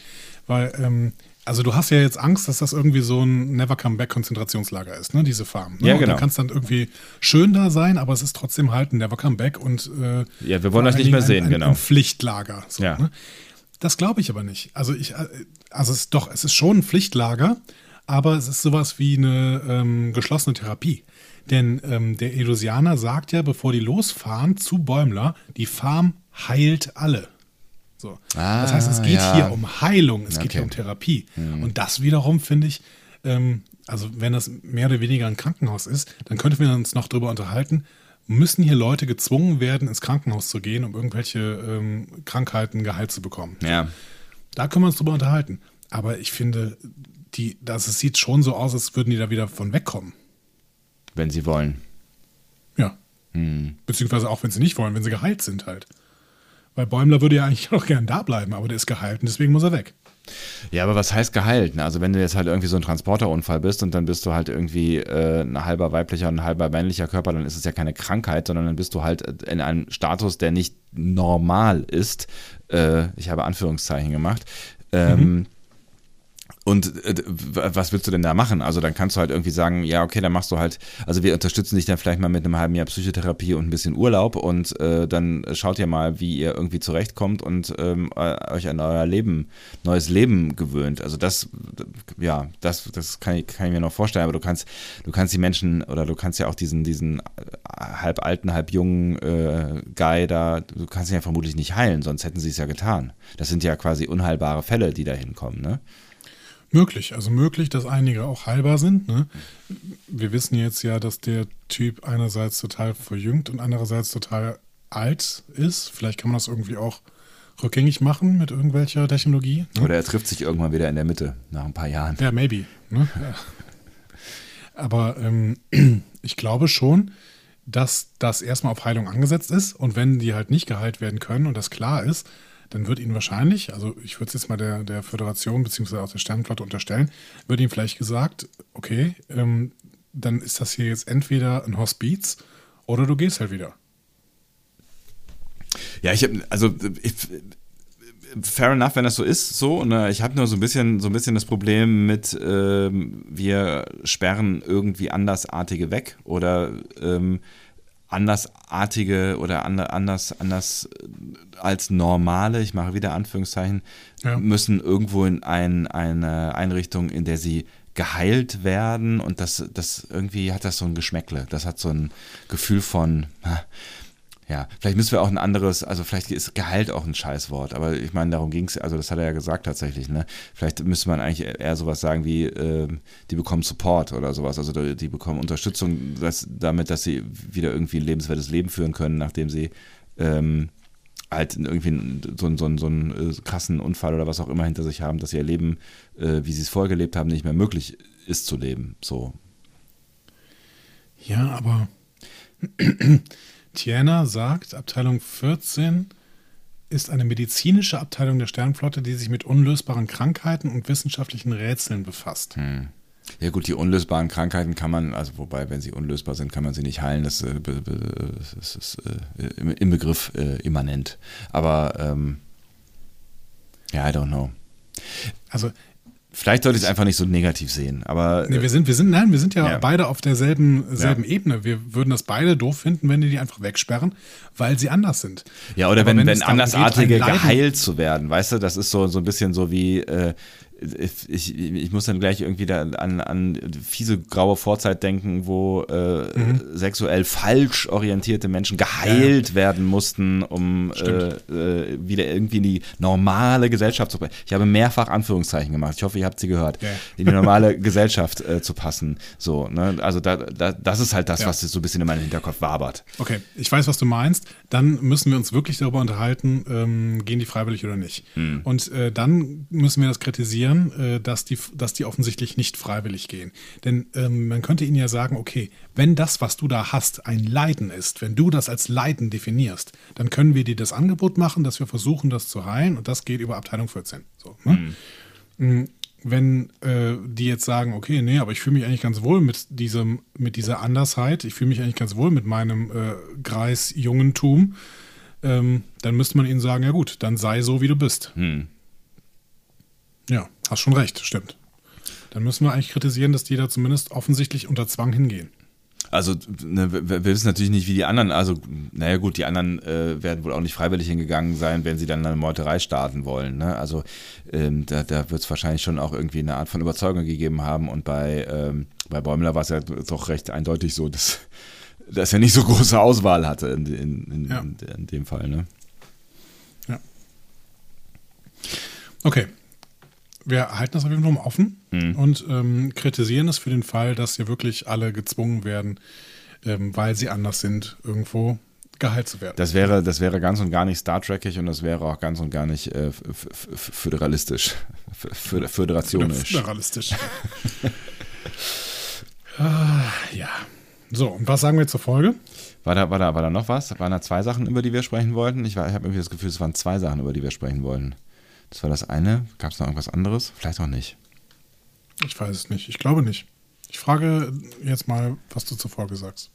Also wenn wir uns ähm, während der letzten äh, Folge und vielleicht auch bei der davor so ein bisschen in einer leichten ähm, bis etwas zügigeren Abwärtsbewegung gefunden haben, finde ich, für mich geht es jetzt wieder aufwärts. Ich habe diese Folge wirklich ähm, gerne geguckt. Ich fand die A-Handlung ähm, mit unserer Special Forces Brücken-Crew-Einheit großartig.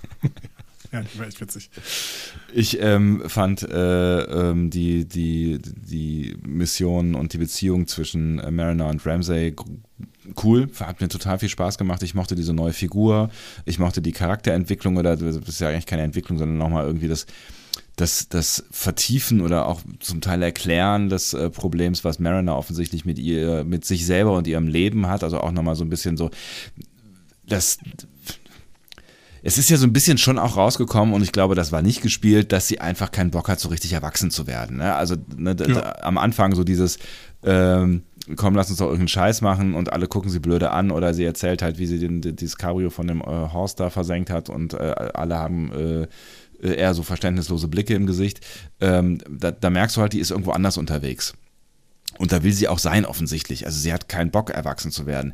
Und das finde ich tatsächlich auch ganz spannend. Und das, das, kristallisiert sich ja immer weiter raus. Sie hat keinen Bock, erwachsen zu werden. Sie hat keinen Bock auf Verantwortung. Und ich glaube, dass das mit diesem mal gucken, was man noch alles als, als äh, erleben kann, ist auch so ein bisschen rausgeredet. Sie hat einfach, sie will einfach nicht nicht, nicht weiterkommen. Sie will einfach nicht in, in diese höheren Ranks. Und das hat sicherlich einen Grund.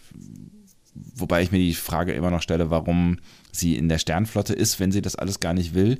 Ähm, ob es da nicht irgendwie Orte gibt, wo sie glücklicher werden könnte. Aber ich habe das Gefühl, dass es alles ähm, was mit ihrer, mit ihrer Elternbeziehung zu tun hat, die ja offensichtlich beide ähm, hohe Tiere in der Sternflotte sind und vielleicht auch schon immer Karrieremenschen gewesen sind in der Sternflotte und vielleicht hat sie darunter gelitten, wie auch immer, dass sie andauernd auf neue Schiffe musste oder ihre, ihre Eltern nie Zeit für sie hatten oder wie auch immer, dass sie sich gesagt hat, ähm, ich will da auf gar keinen Fall hin, ich will diese Verantwortung nicht und äh, ich will dieses Leben nicht führen, was meine Eltern geführt haben. Ähm, das wäre vielleicht eine Erklärung für dieses Verhalten, aber ich weiß dann immer noch nicht, warum sie in der Sternflotte ist. Aber das nur am Rande. Ich finde, wir sind so ein bisschen näher gekommen, diesem, diesem ganzen ähm, warum ist Mariner so, wie sie nun mal ist. Und ich finde es nach wie vor spannend. Ich fand die Handlung auch cool. Also ich fand, mochte die, die, die, die, die Außenmissionen, also vor allen Dingen die zweite, die war spannend und ähm, war, war, ja, war richtig so Enterprise-Day irgendwie. Ähm, und ich habe an vielen Stellen wirklich, äh, wirklich gelacht und nicht zuletzt durch die äh, ABC-Handlung, äh, wenn wir sie denn so nennen, ähm, mit Tandy und The Dog ähm, und der, äh, äh, der, der, der Bäumler-Nummer, die ja dann zusammenschmelzen, fand ich auch echt, fand ich, fand ich eine schöne Geschichte, fand ich gut erzählt, fand ich äh, coole Charaktere äh, haben sie da eingeführt und ähm, ja, da habe ich viel gelacht in der, in der Story. So, das, das war die Story, wo ich viel gelacht habe. Die andere Story mit äh, Mariner und Ramsey war die Story irgendwie, die, die, die für mich die Tiefe gebracht hat in der Folge. Ja, ja, ja, genau. Und diese Tiefe hat mir sehr, sehr gut gefallen. Also ich habe wirklich sehr genossen, was zwischen Ramsey und Mariner abgeht, weil ich einfach diesen Charakter Mariner immer interessanter finde, von, von Episode zu Episode. Ähm, weil ich sie auch nicht so richtig verstehen kann ähm, in dem, was sie tut, auf der anderen Seite aber sehr, sehr gut verstehen kann. Ne? Mhm. Also teilweise ist es ja auch einfach schön, Befehlsempfänger zu sein und du dich dann über die Befehle aufzuregen. Ne? Also ja. das war überhaupt kein Satz, aber ähm, ihr wisst ungefähr, was ich meine. Und irgendwie kann ich das so ein bisschen verstehen. Mhm. In, auf der anderen Seite, diese, diese, dieses Zweischneidige hast du eben schon aufgemacht. Ne? Auf der anderen Seite muss man wirklich sagen, ja, dann geh nicht in die Sternenflotte. Mhm. Ne? Sondern heuer bei irgendeinem Frachter an. Ne? Ja, ich glaube, es ist, es ist irgendwo, es ist, es ist halt irgendwas, irgendwas Tieferes, wo sie sich, glaube ich, auch selber im Weg steht, weil der, der, der andere Punkt, den ich eben nicht erwähnt habe, äh, ist ja, dass dass sie, wenn sie dann unter, unter Druck steht oder in einer Stresssituation ist oder in einer Gefahrensituation, dass sie dann ja funktioniert und da offensichtlich auch Bock drauf hat zu funktionieren. Also sie kann solche Katastrophensituationen, wie wir sie da erlebt haben, ja managen und sehr ja. gut so und das macht ja offensichtlich ja auch Spaß. Und ich glaube, da ist, da ist halt irgend so ein, so ein Psycho-Ding, was ihr selber im Weg steht. Und Ramsey sagt ja auch, wir haben alle drauf gewettet, dass du die erste Captain bei uns wirst. Ja, hm? genau, ja. Und das sieht man ja auch. Ne? Also in dem Moment, wo, wo äh, hier es wirklich zur Katastrophensituation kommt, ist Ramsey eigentlich nicht die alles in die Hand nimmt, sondern das ist Mariner. Ja. Ne? Also ähm, ich bin sehr gespannt, wo dieser Charakter noch hingeht. Ich könnte mir auch vorstellen, dass ähm, wir irgendwann dann halt doch das Traumangebot sehen und dann äh, wird es für Mariner nochmal sehr interessant. Ne? So auch, auch wie bei Riker, ne? der ja irgendwann auch die super Angebote bekommen hat und dann auch mal ein bisschen gestruggelt hat. Ne? Soll ich das nicht vielleicht machen? Aber eigentlich fühle ich mich wohl auf der Enterprise. Aber ich glaube, da muss vorher noch irgendwas passieren. Ich glaube, da muss vorher irgendwie die Geschichte, die Geschichte, welche auch immer es ist. Also wenn es die, die Eltern-Kind-Geschichte ist, ich glaube, die, ich meine, die wabert ja eh so ein bisschen im Raum. Ähm, Ja. Ich glaube, die, die muss halt vorher irgendwie erzählt oder geklärt werden. Also da muss noch irgendwas passieren. Da muss noch irgendwie nochmal noch mal Klick machen. Und das, ich meine, ähm, solange Lower Decks Lower Decks heißt und es äh, auch in, dann in eine mögliche Verlängerung geht, äh, werden sie ja vermutlich ähm, Mariner auch in den Lower Decks lassen wollen. Ich So, bin mir ziemlich ne? sicher, dass sofort zwei Staffeln bestellt wurden. Das heißt, die zweite Staffel wird auf jeden Fall äh, ausgestrahlt werden. Aber es könnte, ich könnte es mir als ein mögliches Ende vorstellen, ne? dass, dass irgendwie dieser Konflikt oder der, der, dieser, dieser innere Konflikt mit ihr, wie auch immer, gelöst wird oder sie ihn selber löst und äh, dass das Ende dann dieser Serie ist, dass sie dann vom äh, Ensign der erste Captain wird oder so. Ja, oder gerade nicht. Hm. Also, dass das ist im Prinzip mehrere Folgen darauf hinausläuft, dass sie im Endeffekt dann doch äh, den höheren Rang bekommen wird. Sie aber dann im letzten Moment äh, dann doch wieder sich in Richtung Ensign entscheidet. Vielleicht zugunsten von Bäumler. Der dann irgendwie der Captain wird oder so. Das kann natürlich Vielleicht kann man sein. sich sowas ja. irgendwie überlegen. ja. Wir werden sehen und wir äh, freuen uns übrigens auch auf euer Feedback. Ähm, dazu muss ich aber noch was sagen. Wir haben nämlich am Anfang dieser Folge so ein bisschen was an Feedback vergessen. Ach, Ja. Ähm, und äh, wir können ja uns zu unseren Produktionsbedingungen sagen, das haben wir, das habt ihr zwar nicht gemerkt, ne, weil wir sind natürlich hochprofessionell. aber wir haben diese Folge ungefähr über ähm, 72 Stunden aufgenommen. ungelogen, kein Scheiß. ja, ähm, aber ihr werdet nicht merken, an welchen Stellen wir denn eventuell nochmal neu angesetzt haben. Es Wie sind, es sind, es sind äh, ne, äh, ein kurzes Behind the Scenes. Es sind drei Schnitte in dieser, dieser äh, Folge. Ja, ist das richtig? Eins? Nee, zwei Schnitte in dieser Folge. So, ne? Ja. Äh, und wenn ihr die Stellen findet, an, diesen, an denen diese zwei Schnitte waren, dann bekommt ihr eine Bonuspackung äh, Kekse von, Von uns. Von, von uns, wenn wir die Vicana-Ladung bekommen haben. Ach, irgendwann kriegen wir Handsignierter Kekse. Letzte- Und wenn es das letzte ist, was wir bekommen. Ähm, Sebastian, eine, die, eines dieser Feedbacks ne, Ja. ähm, hat mich dazu gebracht, du weißt ja, ich liebe, ich liebe, ich liebe und ich möchte sagen, ich liebe neue Rubriken. Und deswegen habe ich eine neue Bri- Rubrik erfunden. Ist das nicht toll? Und ähm, ich habe dir, ich, ich habe dir zwei mysteriöse Sounddokumente geschickt. Äh, Und äh, du müsstest gleich einfach mal ähm, Sounddokument 1 abspielen. hm, was heißt denn gleich? Heißt gleich jetzt? Ja, jetzt jederzeit, bitte. Hm, ich drück mal drauf. Der Rant der Woche!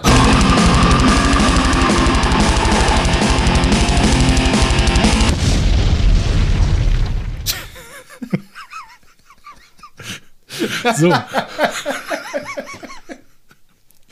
Und Andi hat mir ja eben erzählt, als wir hier zum, äh, weiß ich nicht, 37. Mal angesetzt haben, so, sorry, ich bin ein bisschen heiser. ich kann dir aber nicht erzählen, warum. okay, I got it. so. Der Rant der Woche kommt in äh, dieser Woche übrigens von unserem lieben Freund, von unserem lieben Freund Felo. Äh, Felo Ja. hat nämlich äh, unsere Kanäle genutzt, um nochmal ein bisschen zu ranten. Und zwar über die letzte Folge. Ne? Also unsere oder, oder die von Lower Decks? Die von Lower Decks. Ja, Gott also unsere Dank. auch so ein bisschen. Also er bringt es irgendwie so ein bisschen zusammen. Deswegen spiel doch mal Nummer zwei ab, die ich dir da geschickt hatte. Muss ich den Kopfhörer wieder absetzen oder? Nee, nee, ist alles gut. Okay. Hi, hier ist Felo. Betschi. Betschi? Betschi, ihr mögt Betschi? Ihr, ihr feiert Betschi, dieses blöde Vieh, dieses hässliche, abstoßend blöde Drecksteil. Ich glaub's nicht. Betschi. Ich muss mich innerlich übergeben, wenn ich Betschi sehe. Nicht nur innerlich, am liebsten auch äußerlich. Eigentlich müsste ich vorher noch irgendwas essen, was mir den Magen verrenkt, damit ich mich auch äußerlich übergeben kann, wenn ich mir Betschi anschaue. Vielleicht liegt es auch einfach an einem, es ist, vielleicht ist es eine berufliche äh, Unverträglichkeit. Aber diese Art von blöder Sympathie-Maskottchenfigur, dieser fantasielosesten aller fantasielosen Maskottchenfigur, irgendein Logo nehmen oder irgendein Ding, irgendeine Form, ihm zwei Comic-Arme und zwei Comic-Beine und ein blöde Transflanschen und ein blödes Comic-Gesicht bestehend aus nichts weiter als Glotzaugen und einem blöden Grinsen in die Mitte verpassen. Und das ist dann die große, super designte Sympathie. Davon kriege ich so viel. Von der Art habe ich während meines Berufs so viele schon gesehen, musste sie animieren und zum Teil auch selber entwerfen, weil Kunden so sind. Oh, ja, die gefällt mir jetzt. Die anderen fand ich irgendwie nicht so gut, aber das ist jetzt die richtige. Warum haben wir die denn nicht gleich ganz am Anfang gesehen? Weil ich mir lieber die Hand abhacken würde, als so eine fantasielose Betschi-Scheißfigur zu animieren oder zu entwerfen. Boah, das Beste an Betschi war, dass man ihm den Hals gebrochen hat. Ich bin mir ziemlich sicher, wer immer diese Figur animiert hat, hat den Tag seines oder ihres Lebens gehabt, als er am Schluss diesem blöden Vieh den Hals umdrehen durfte. Das ist auch mit das Kreativste an dieser Figur. Einer genicklosen Figur das Genick zu brechen. Das sah auch tatsächlich richtig gut aus. Das habe ich an dieser Folge tatsächlich gefeiert. Ansonsten war die Folge leider ähm, sehr feierungsunwürdig und das äh, nicht, dass sie mir nicht gefallen hat, war eine schöne Folge, halt einfach nur eine schöne Folge, wenn man mal von Betschi absieht. Betschi. Ansonsten, äh, ja, ansonsten feiere ich Lower Decks eigentlich schon gerade ziemlich. Oder sagen wir mal, ich bin sehr, sehr wohlwollend angetan der Serie und freue mich, jede Woche auf äh, eine neue Folge zu finden. Das ist ja äh, für New Star Trek äh, eine, eine sehr, sehr, schöne Abwechslung. Selbst Betschi kann das nicht kaputt machen. Betschi! Betschi! Ach! Oh, nee, echt. Betschi. So, danke, dass ich mich abregen konnte. Ich hab, das habe ich gebraucht. Das war dringend notwendig. Huh.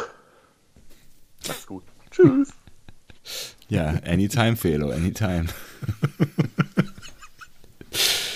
ähm, ja, nee. Also ich, ich kann ich, kann ich kann es ja irgendwie nachvollziehen, äh, äh, wenn du irgendwie sagst, du hast da schon 200 Millionen von äh, animiert und es ist das ähm, das kreativloseste, äh, was man so machen kann, weil es irgendwie alle so machen. Aber genau das ist doch der Witz an dieser Figur, oder? Also genau das ist doch der, der Witz, dass, dass, dass sie eben genau diese, diese Figuren alle persifliert. Hier dieses, ne? Ja. Ihr wisst schon. Genau. Ja. ja, ja. Und, äh, des, und deswegen. Oder SpongeBob halt. Ne? Ja, so. Und, des, und deswegen finde ich, finde ich sie eigentlich so geil, weil sie halt genau das aufs, aufs, äh, aufs, aufs Korn nimmt, so. Aber äh, ja, ich kann, ich kann deinen Groll, ich kann deinen Hass, muss man ja schon sagen, aus deiner beruflichen Perspektive natürlich schon irgendwie, irgendwie verstehen. Das ist so ein bisschen das rote, rote Animiertuch, ne? Wahrscheinlich, ja. wahrscheinlich. Aber es hat, mir, es hat mir viel Spaß gemacht. Danke, Felo. Ja, und damit, äh, Leute, wir haben eine neue Rubrik.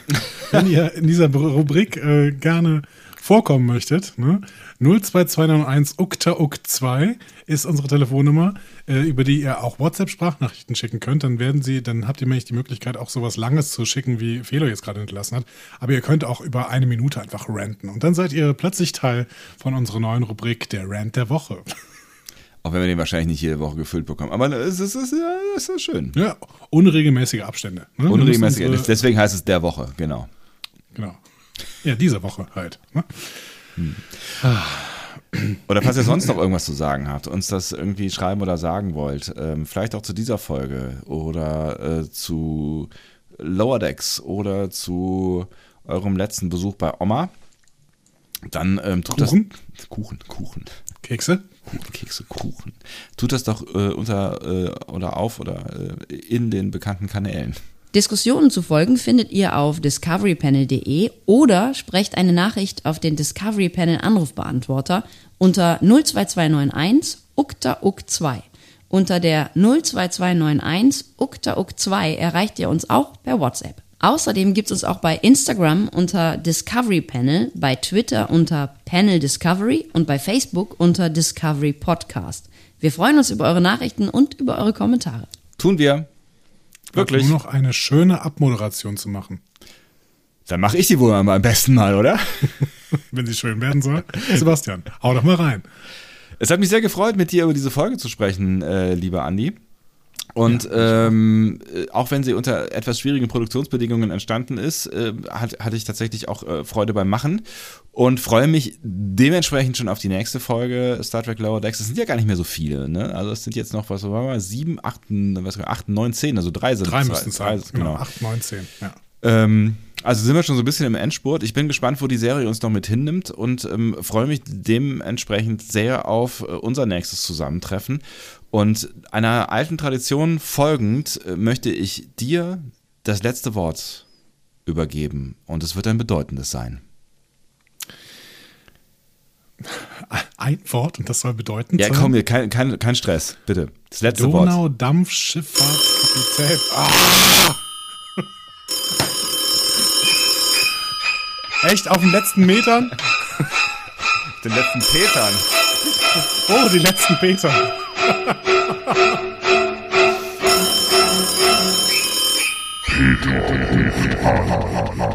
Hallo liebe Panelisten, hier spricht Peter. Dieses Mal muss ich mit eingezogenem Kopf angekrochen kommen, weil ich das letzte Mal das Wort Lower Decker kritisierte, das ihr immer wieder verwendet hattet. Aber dadurch, dass das Wort selbst in Lower Decks Verwendung fand, muss ich natürlich meinen Fehler eingestehen. Ihr hattet recht.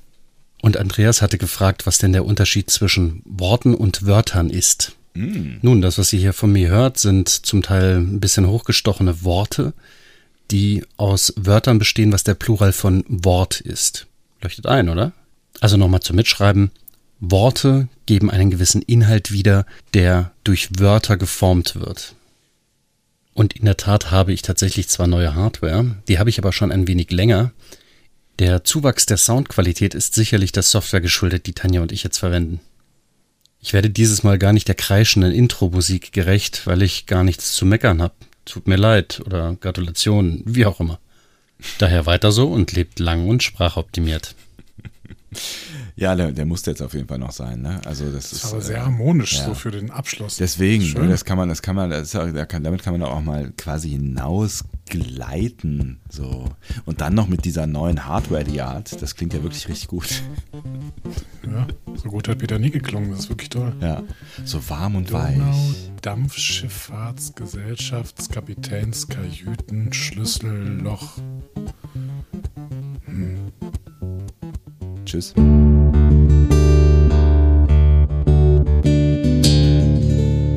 Mehr Star Trek Podcasts findet ihr auf discoverypanel.de. Discovery Panel.